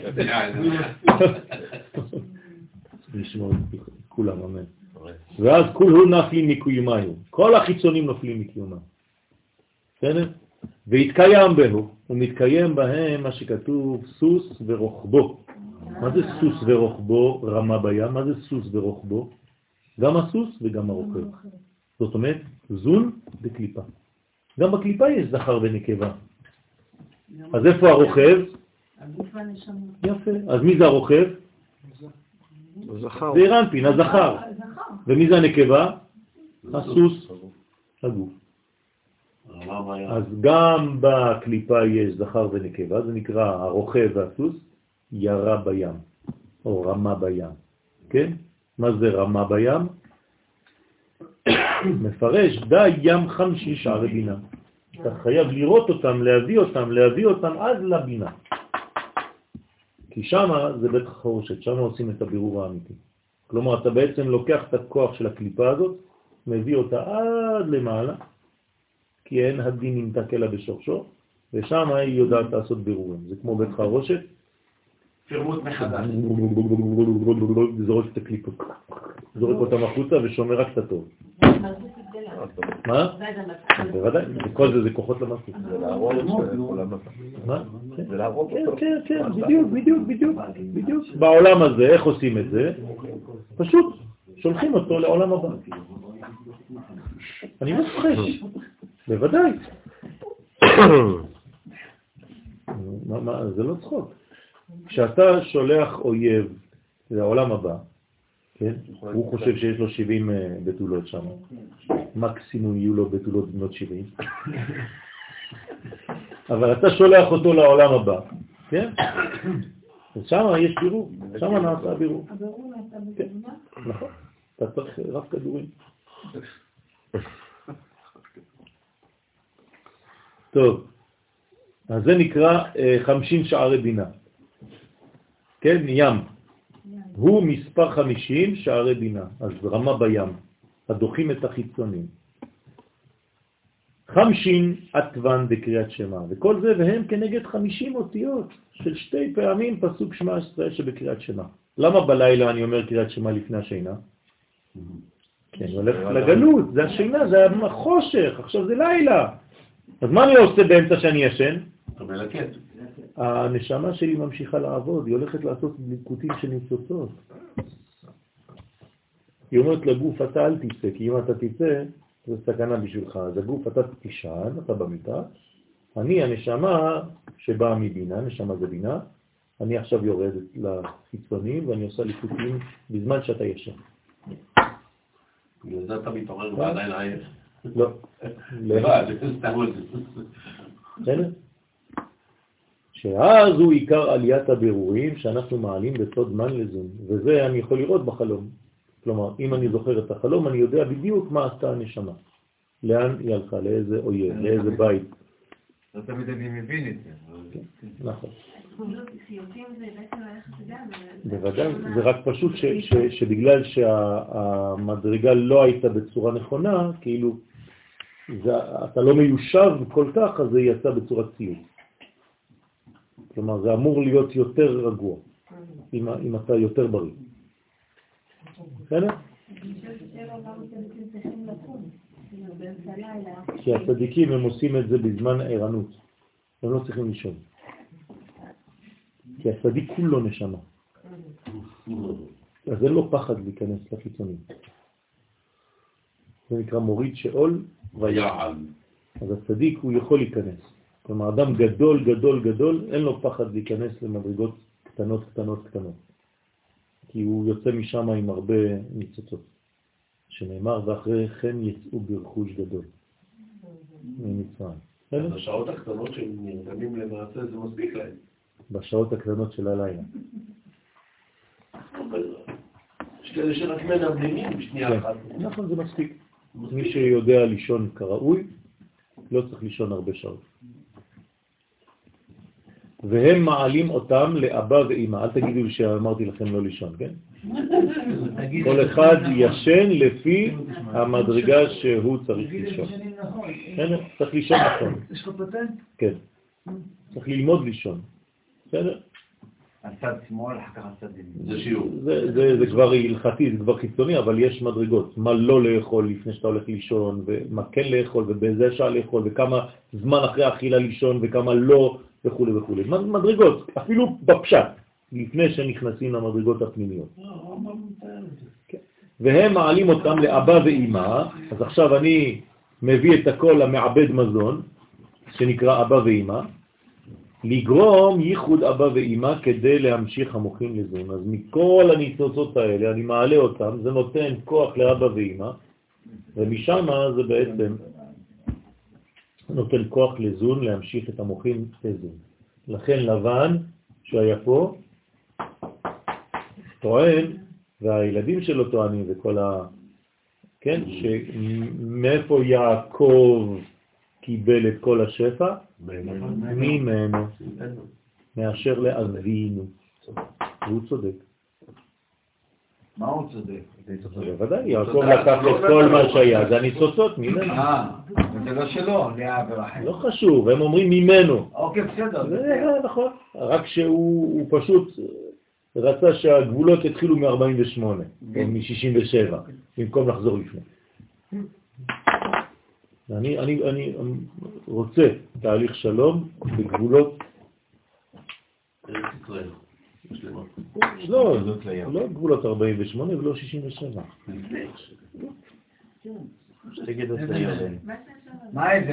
מה שהקדוש ברוך הוא אמר, זה הגבול של ה... תראו את השנה שהקדוש ברוך הוא אמר לאברהם אבינו, כל הארץ הזו רק לך אני נותן, זה הגבולות, אני רוצה תהליך שלום עם הגבולות של אותה שנה. אוקיי. מה, אתה רוצה מפה, הוא רוצה מפה. למה אתה נכנס סוריה, כולל סוריה. כולל סוריה, כולל ירדן. זה עד האיש החדש. מהנהר עד הים. אבל זה לאט לאט, זה יקרה, רק שזה מתלבש במנגנונים של זמן. כן, ובאיסורים לצערנו, אבל היינו יכולים לעשות את זה בצורות אחרות. אבל יש בעיה עם הגבולות האלה. תמיד יש בעיות, אבל זה, זה חלק מהבניין. אין בעיות, יש רק פתרונות. כן. אין זה- אתגרים. זה אתגרים. אמרו ל... אמרו ל... ולחבריה. זה רק אנשים שמגיל 65 ומעלה שאומרים עדיין חבריה. כן? אמרו. ולחבריה.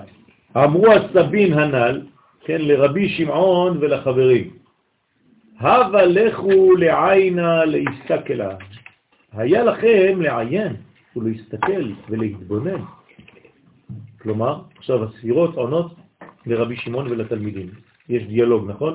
עד עכשיו רבי שמעון דיבר, עכשיו הספירות, הפרצופים העליונים אומרים לו, היה לכם לעיין ולהסתכל ולהתבונן. בתר ההוא דמזנב, בתר צלוטין דעינון חלשים.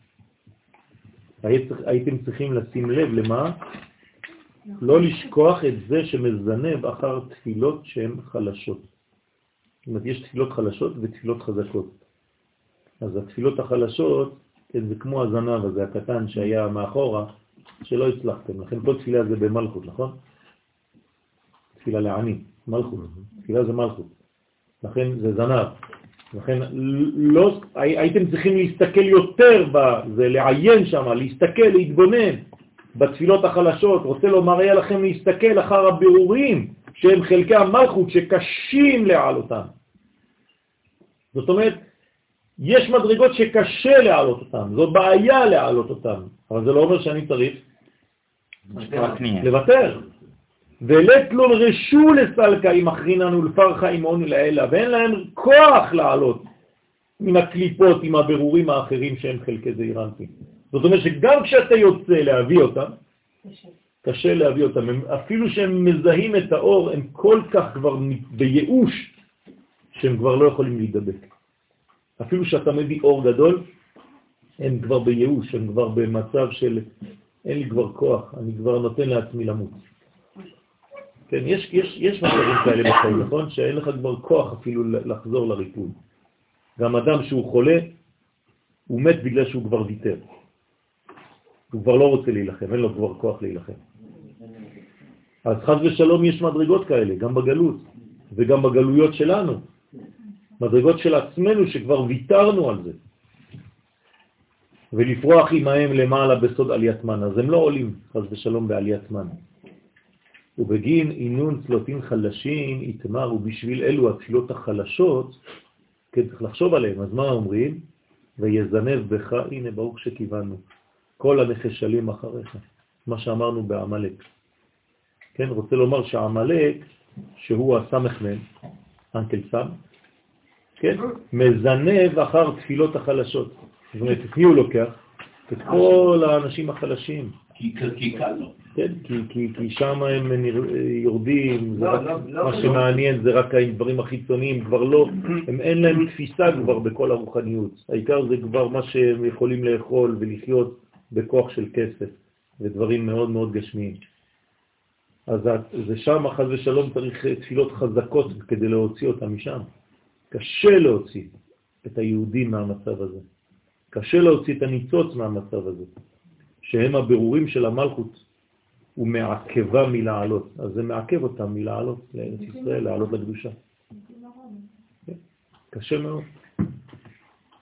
לפי דנער קטן נוהג בם. מה זה נער קטן נוהג בם? איפה זה נאמר?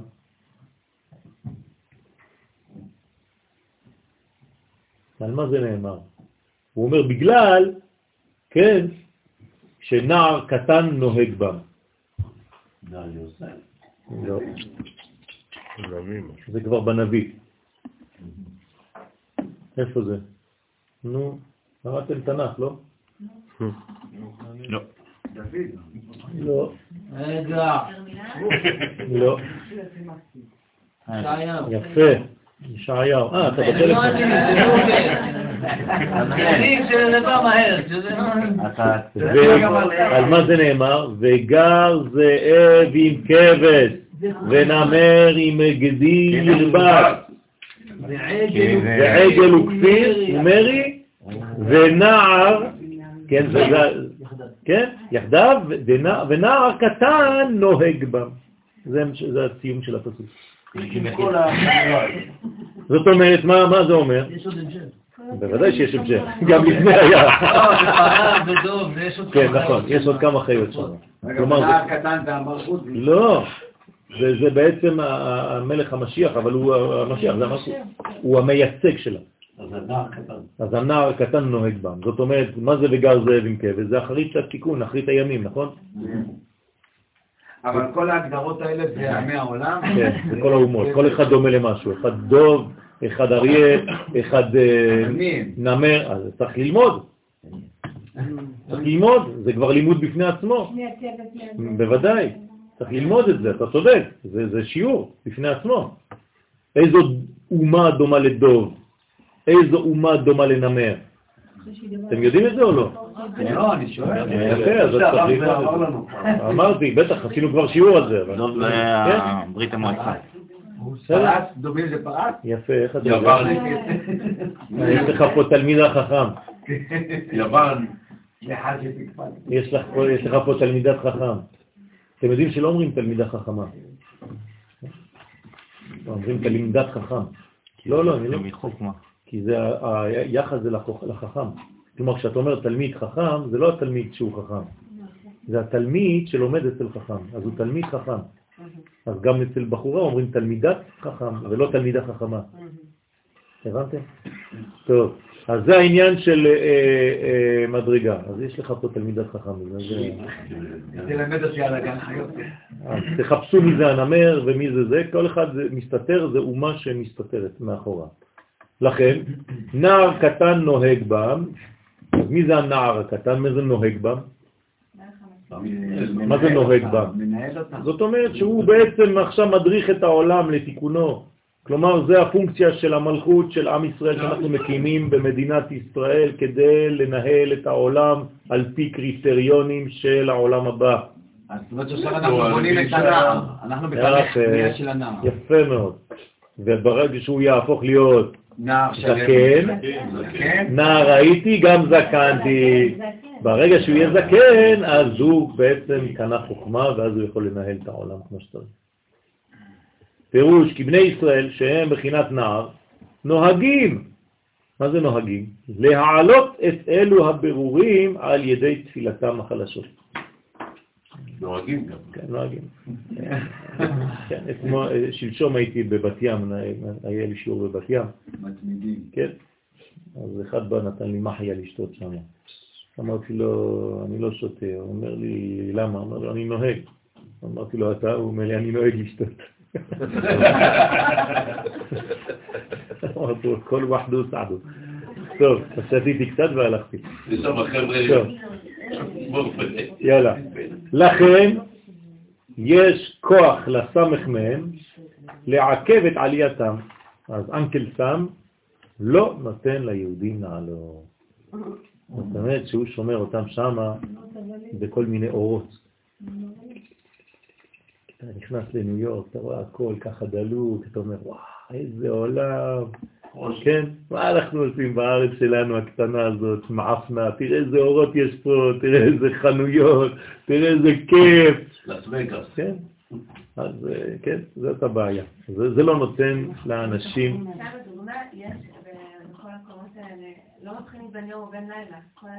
הכל זה, הכל זה אילוזיה. שום דבר לא אמיתי. שום דבר. עושים לך אור יום בלילה. כאילו אתה באור יום. אתה לא יודע אם זה יום, אם זה לילה. אפילו שמיים אתה לא רואה. אתה נכנס לקניון, אתה רואה שמיים בתוך הקניון. כי כל התקרה שמיים.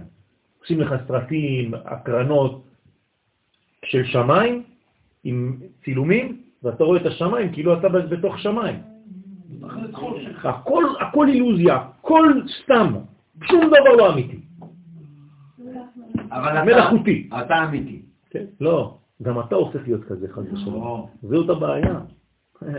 אתה הופך להיות לס וגס. כן.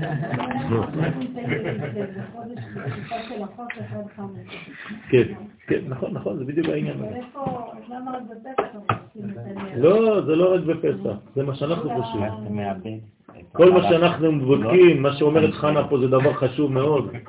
כן, מה שאנחנו עושים ברורים בפסח, לפני פסח, בביאור חמץ לאור הנר, אנחנו עושים בחנוכה לאור הנר. ולכן יש כוח לסמך מהם לעכב את עלייתם. יש הבדל בין שתי הנרות, נכון. זה נר לשימוש וזה נר לשימוש. איי וואו. רגע, מה הפסדתי? ששם אסור להשתמש בהם. בפסח מותר להשתמש, נכון? אבל זה לליקוט אורות. אז גם בחנוכה מותר להשתמש לעניינים של קודש. אסור להשתמש בהם לחולין. אה, יש פה תלוי. בסדר? אז זה נקרא הנרות הללו קודש הם, ואין לנו רשות להשתמש בהם, תוסיפו בסוגריים לחולין. אבל לקודש מותר. יש כאלה שלוקחים את כל השמן שנשאר ולרפואה. נכון. אבל לו- אם אני מקדש את החולין, ממש אתה צודק. זה טוב שאתה מזכיר את זה. אם? אני מקדש את החולין בזכותם. יפה. אם אני מעלה את הניצוצות של למטה. כי הרי אנחנו צריכים את החיבור הזה. אם אתה מפריד, אז אתה בבעיה, כי אז זה ביוון. נכון. אז זה בדיוק את החולין של יפה, יוון. יפה, אז אתה צריך לעשות את זה בצורה שהיא בעצם מבינה את הסוד הזה, ואז מותר לך להשתמש באור הזה לצורך בעצם בירורים של ניצוצות. אז זה כל זה בעצם נפשי. מה אסור לי לעשות דה פקטו זה ללכת ליד החנוכיה ולקרוא טקסט כי, כי לא, אני לא רואה מספיק. עכשיו, גם זה מותר לי היום, למה? כי הדלקתי שמש. אז זה חכמים עשו פטנטים. זה מייצר את השמש. אה?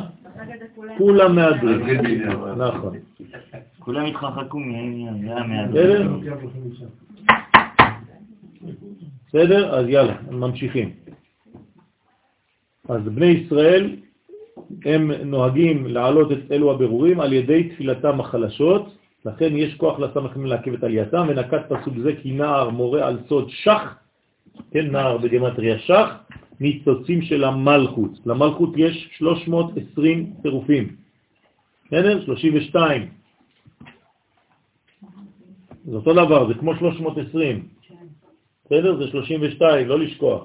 שהיא קטנה בסוד נקודה שאין מי שינהג בהם להעלותם. זאת אומרת שהמלכות עדיין קטנה וצריך לגדלה. בסדר? יתגדל ויתקדש. זה העניין של הגדלה של המלכות. זאת אומרת, לקדש זה להגדיל. לקדש זה לעשות את האדם גדול. מישהו קטן, כל דבר. כל דבר.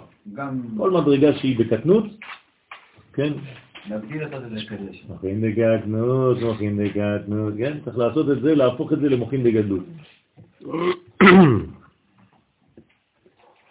הוא ממשיך ואומר, יש לכם עוד כוח קצת? וואו. טוב, התעייפת? אני לא, ברוך השם. הוא ממשיך ואומר, כשאתה מלמד, אתה הכי פחות עייף מכולם, כי אתה חייב להזרים דרכך את כל העניין. אז uh, הרבה אנשים, זה, זה קל יותר להירדם כשאתה לומד ולא מלמד. פעם אחת נרדמתי באמצע שאני מלמד. במכון, במכון מאיר. נרדמתי בערך רבע שעה, והתלמידים שתקו, נתנו לי להתעורר, ואני מסתכל, אני אומר, וואי, מה עשיתי פה? אמרו לי, נתנו לך לישון, ראינו שאתה עייף, נחרתי הכל, הייתי באמצע ככה. והתעוררתי והמשכתי את השיעור איפה שהפסקתי, כאילו לא קרה כלום. אבל היה להם את, ה...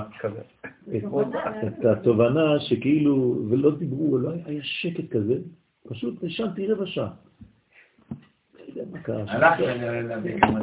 וזה גם אה, מוקלט, זאת הבעיה. הוא ממשיך, וממשיך ואומר, באילן עשר, זה היה בזמן הסליחות.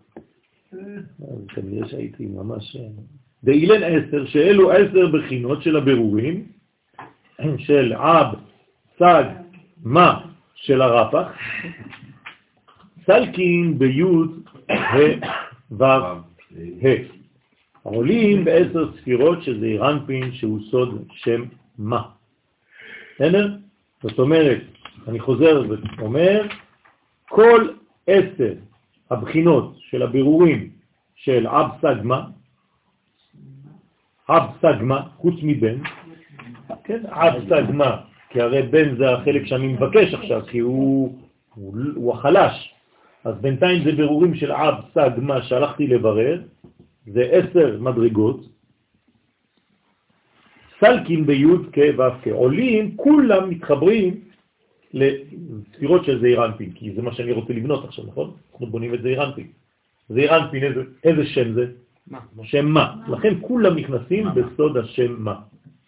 כלומר, ממה בנוי מה? בוא נגיד את זה בצורה כזאת. מאב סג מה. בסדר? וכל חג יתלת צלוטה, וכל אחד מן ברורי זעיר אנפין יש לו תפילתו, שעל ידה הוא עולה. כלומר, כל מדרגה יש לה תפילה, תפילה כמו קשר מיוחד, כן? שכאילו איזה מין אה, דבר ששולח זרועות בכל מיני מקומות, כן? ונדבק ולוקח.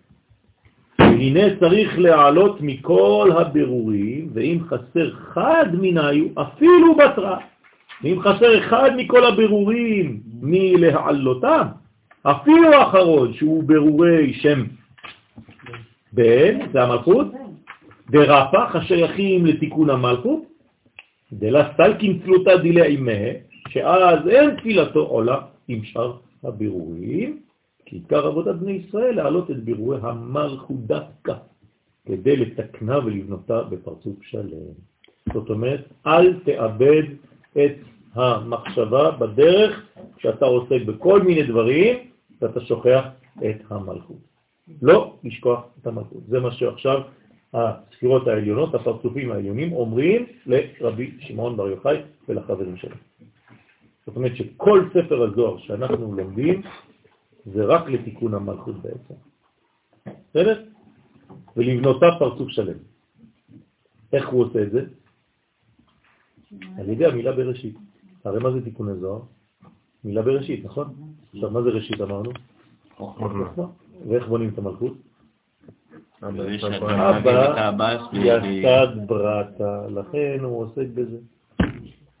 כל מה שעושה רבי שמעון בר יוחאי זה רק להכין את מלך המשיח.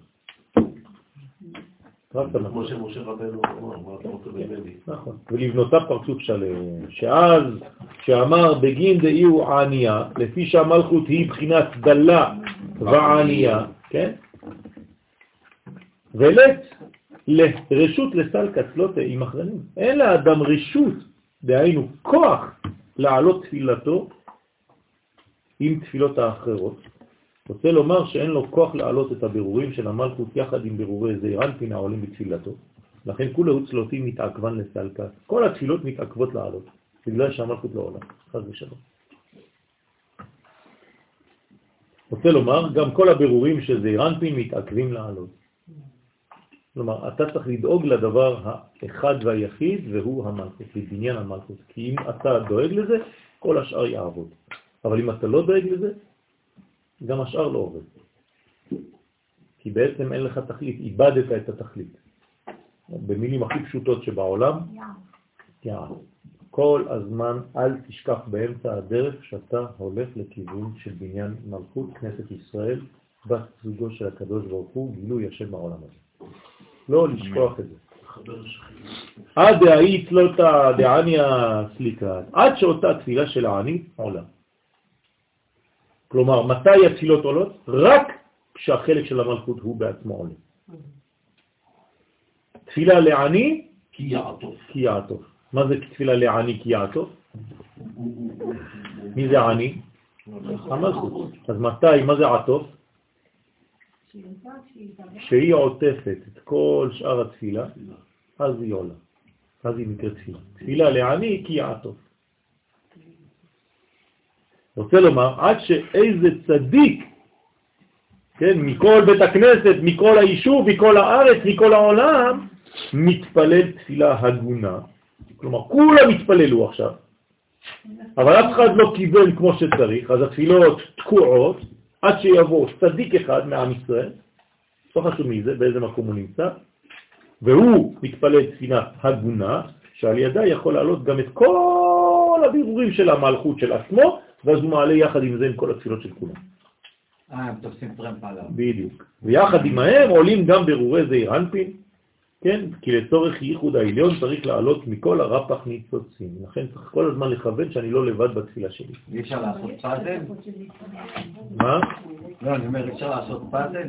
ההוא כיוון במזמור הזה, זה במזמור ההוא, זה בזה, בזה, בזה, בקדושה, זה בזה, לחבר. אתה תכוון בכל מה שאתה יכול. אתה תכוון בכל מה שאתה יכול. לפעמים אתה מכוון פחות, לפעמים יותר, אבל תדע לך שמישהו משלים אותך באותו רגע. כי אי אפשר לעשות ייחוד של אבא ואימא בלאו הכי. כלומר, אי אפשר לחבר ביניהם אם אין את כל הבניין הזה למטה. לכן גם ברורי המלכות מוכרחים להעלותם. ובגינדה ובשביל זה כתוב תפילה, הנה, ברוך השם. ברוך שכיוונו.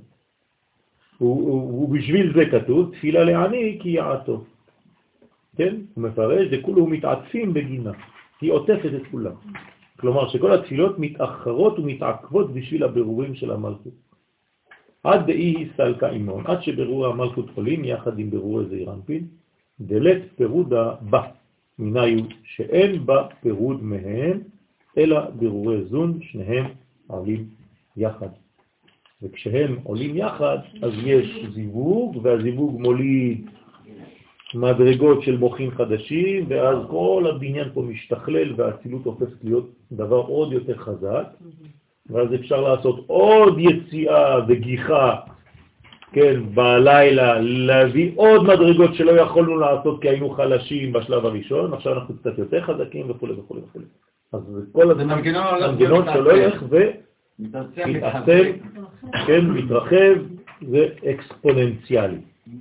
זה כבר הקצב שהוא מתרחב. זה כבר, הקצב בעצמו כבר לא קצב רגיל של 1 הופך ל-2 ו-2 ל-3. הוא מכפיל. זה מכפיל את עצמו לבד, כן? איך כתוב? אחד מכם ירדוף אלף או מאה ושתיים רבבה כבר. כלומר זה, זה כבר לא, לא נתפס. רבבה זה כבר עשר אלף. זה אקספוננציאלי. זה הבניין. זאת אומרת שבעצם אם אתה מתחיל למשוך שערה אחת מהקדושה, אחרי זה זה מתחיל להיות איזה מין מנגנון שאתה בעצמך כבר לא מבין, זה הרבה יותר ממה שאתה יכול להבין.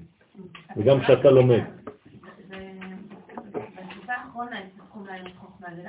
יפה. זה, בגלל שתורת הקבלה נכנסה.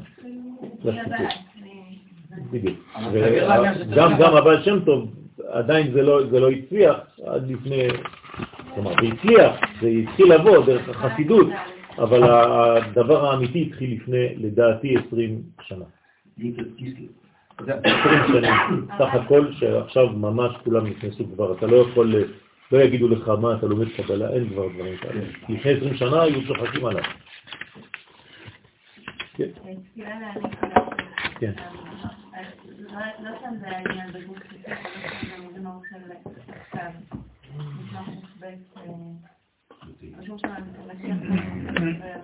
כתוב. לעניין המלכות.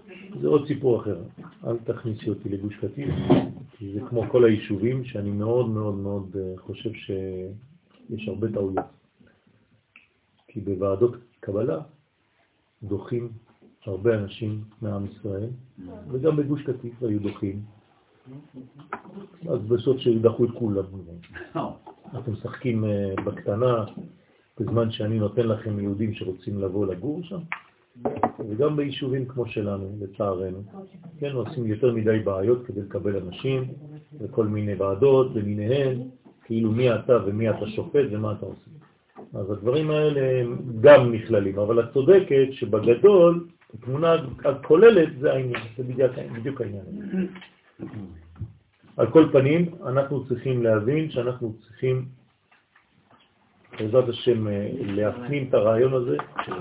אנחנו מודים לקדוש ברוך הוא על היכולת והזכות ללמוד את הדברים האלה, ובעזרת השם שיחזק בתוכנו את הרעיון של בניית המלכות, כן, של כנסת ישראל, בת זוגו, לחתונה הגדולה.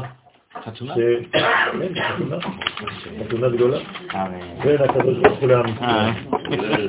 ברכת השם על כולנו ושבת שלום. אמן. לפי מי שרוצה להחזיר, כן, כן, בבקשה. בבקשה, הנה. נעשה חלוקה או לימודים. תודה רבה. תוסיף לכם אלף פעמים ויברך אתכם. אמן. יהיה לנו ברכה. אמן. תודה. עמו ישראל עמו אמן. עמו ישראל עמו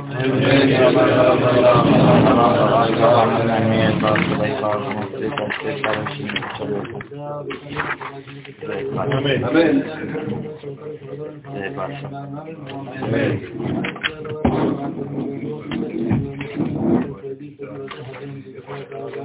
רבותיי,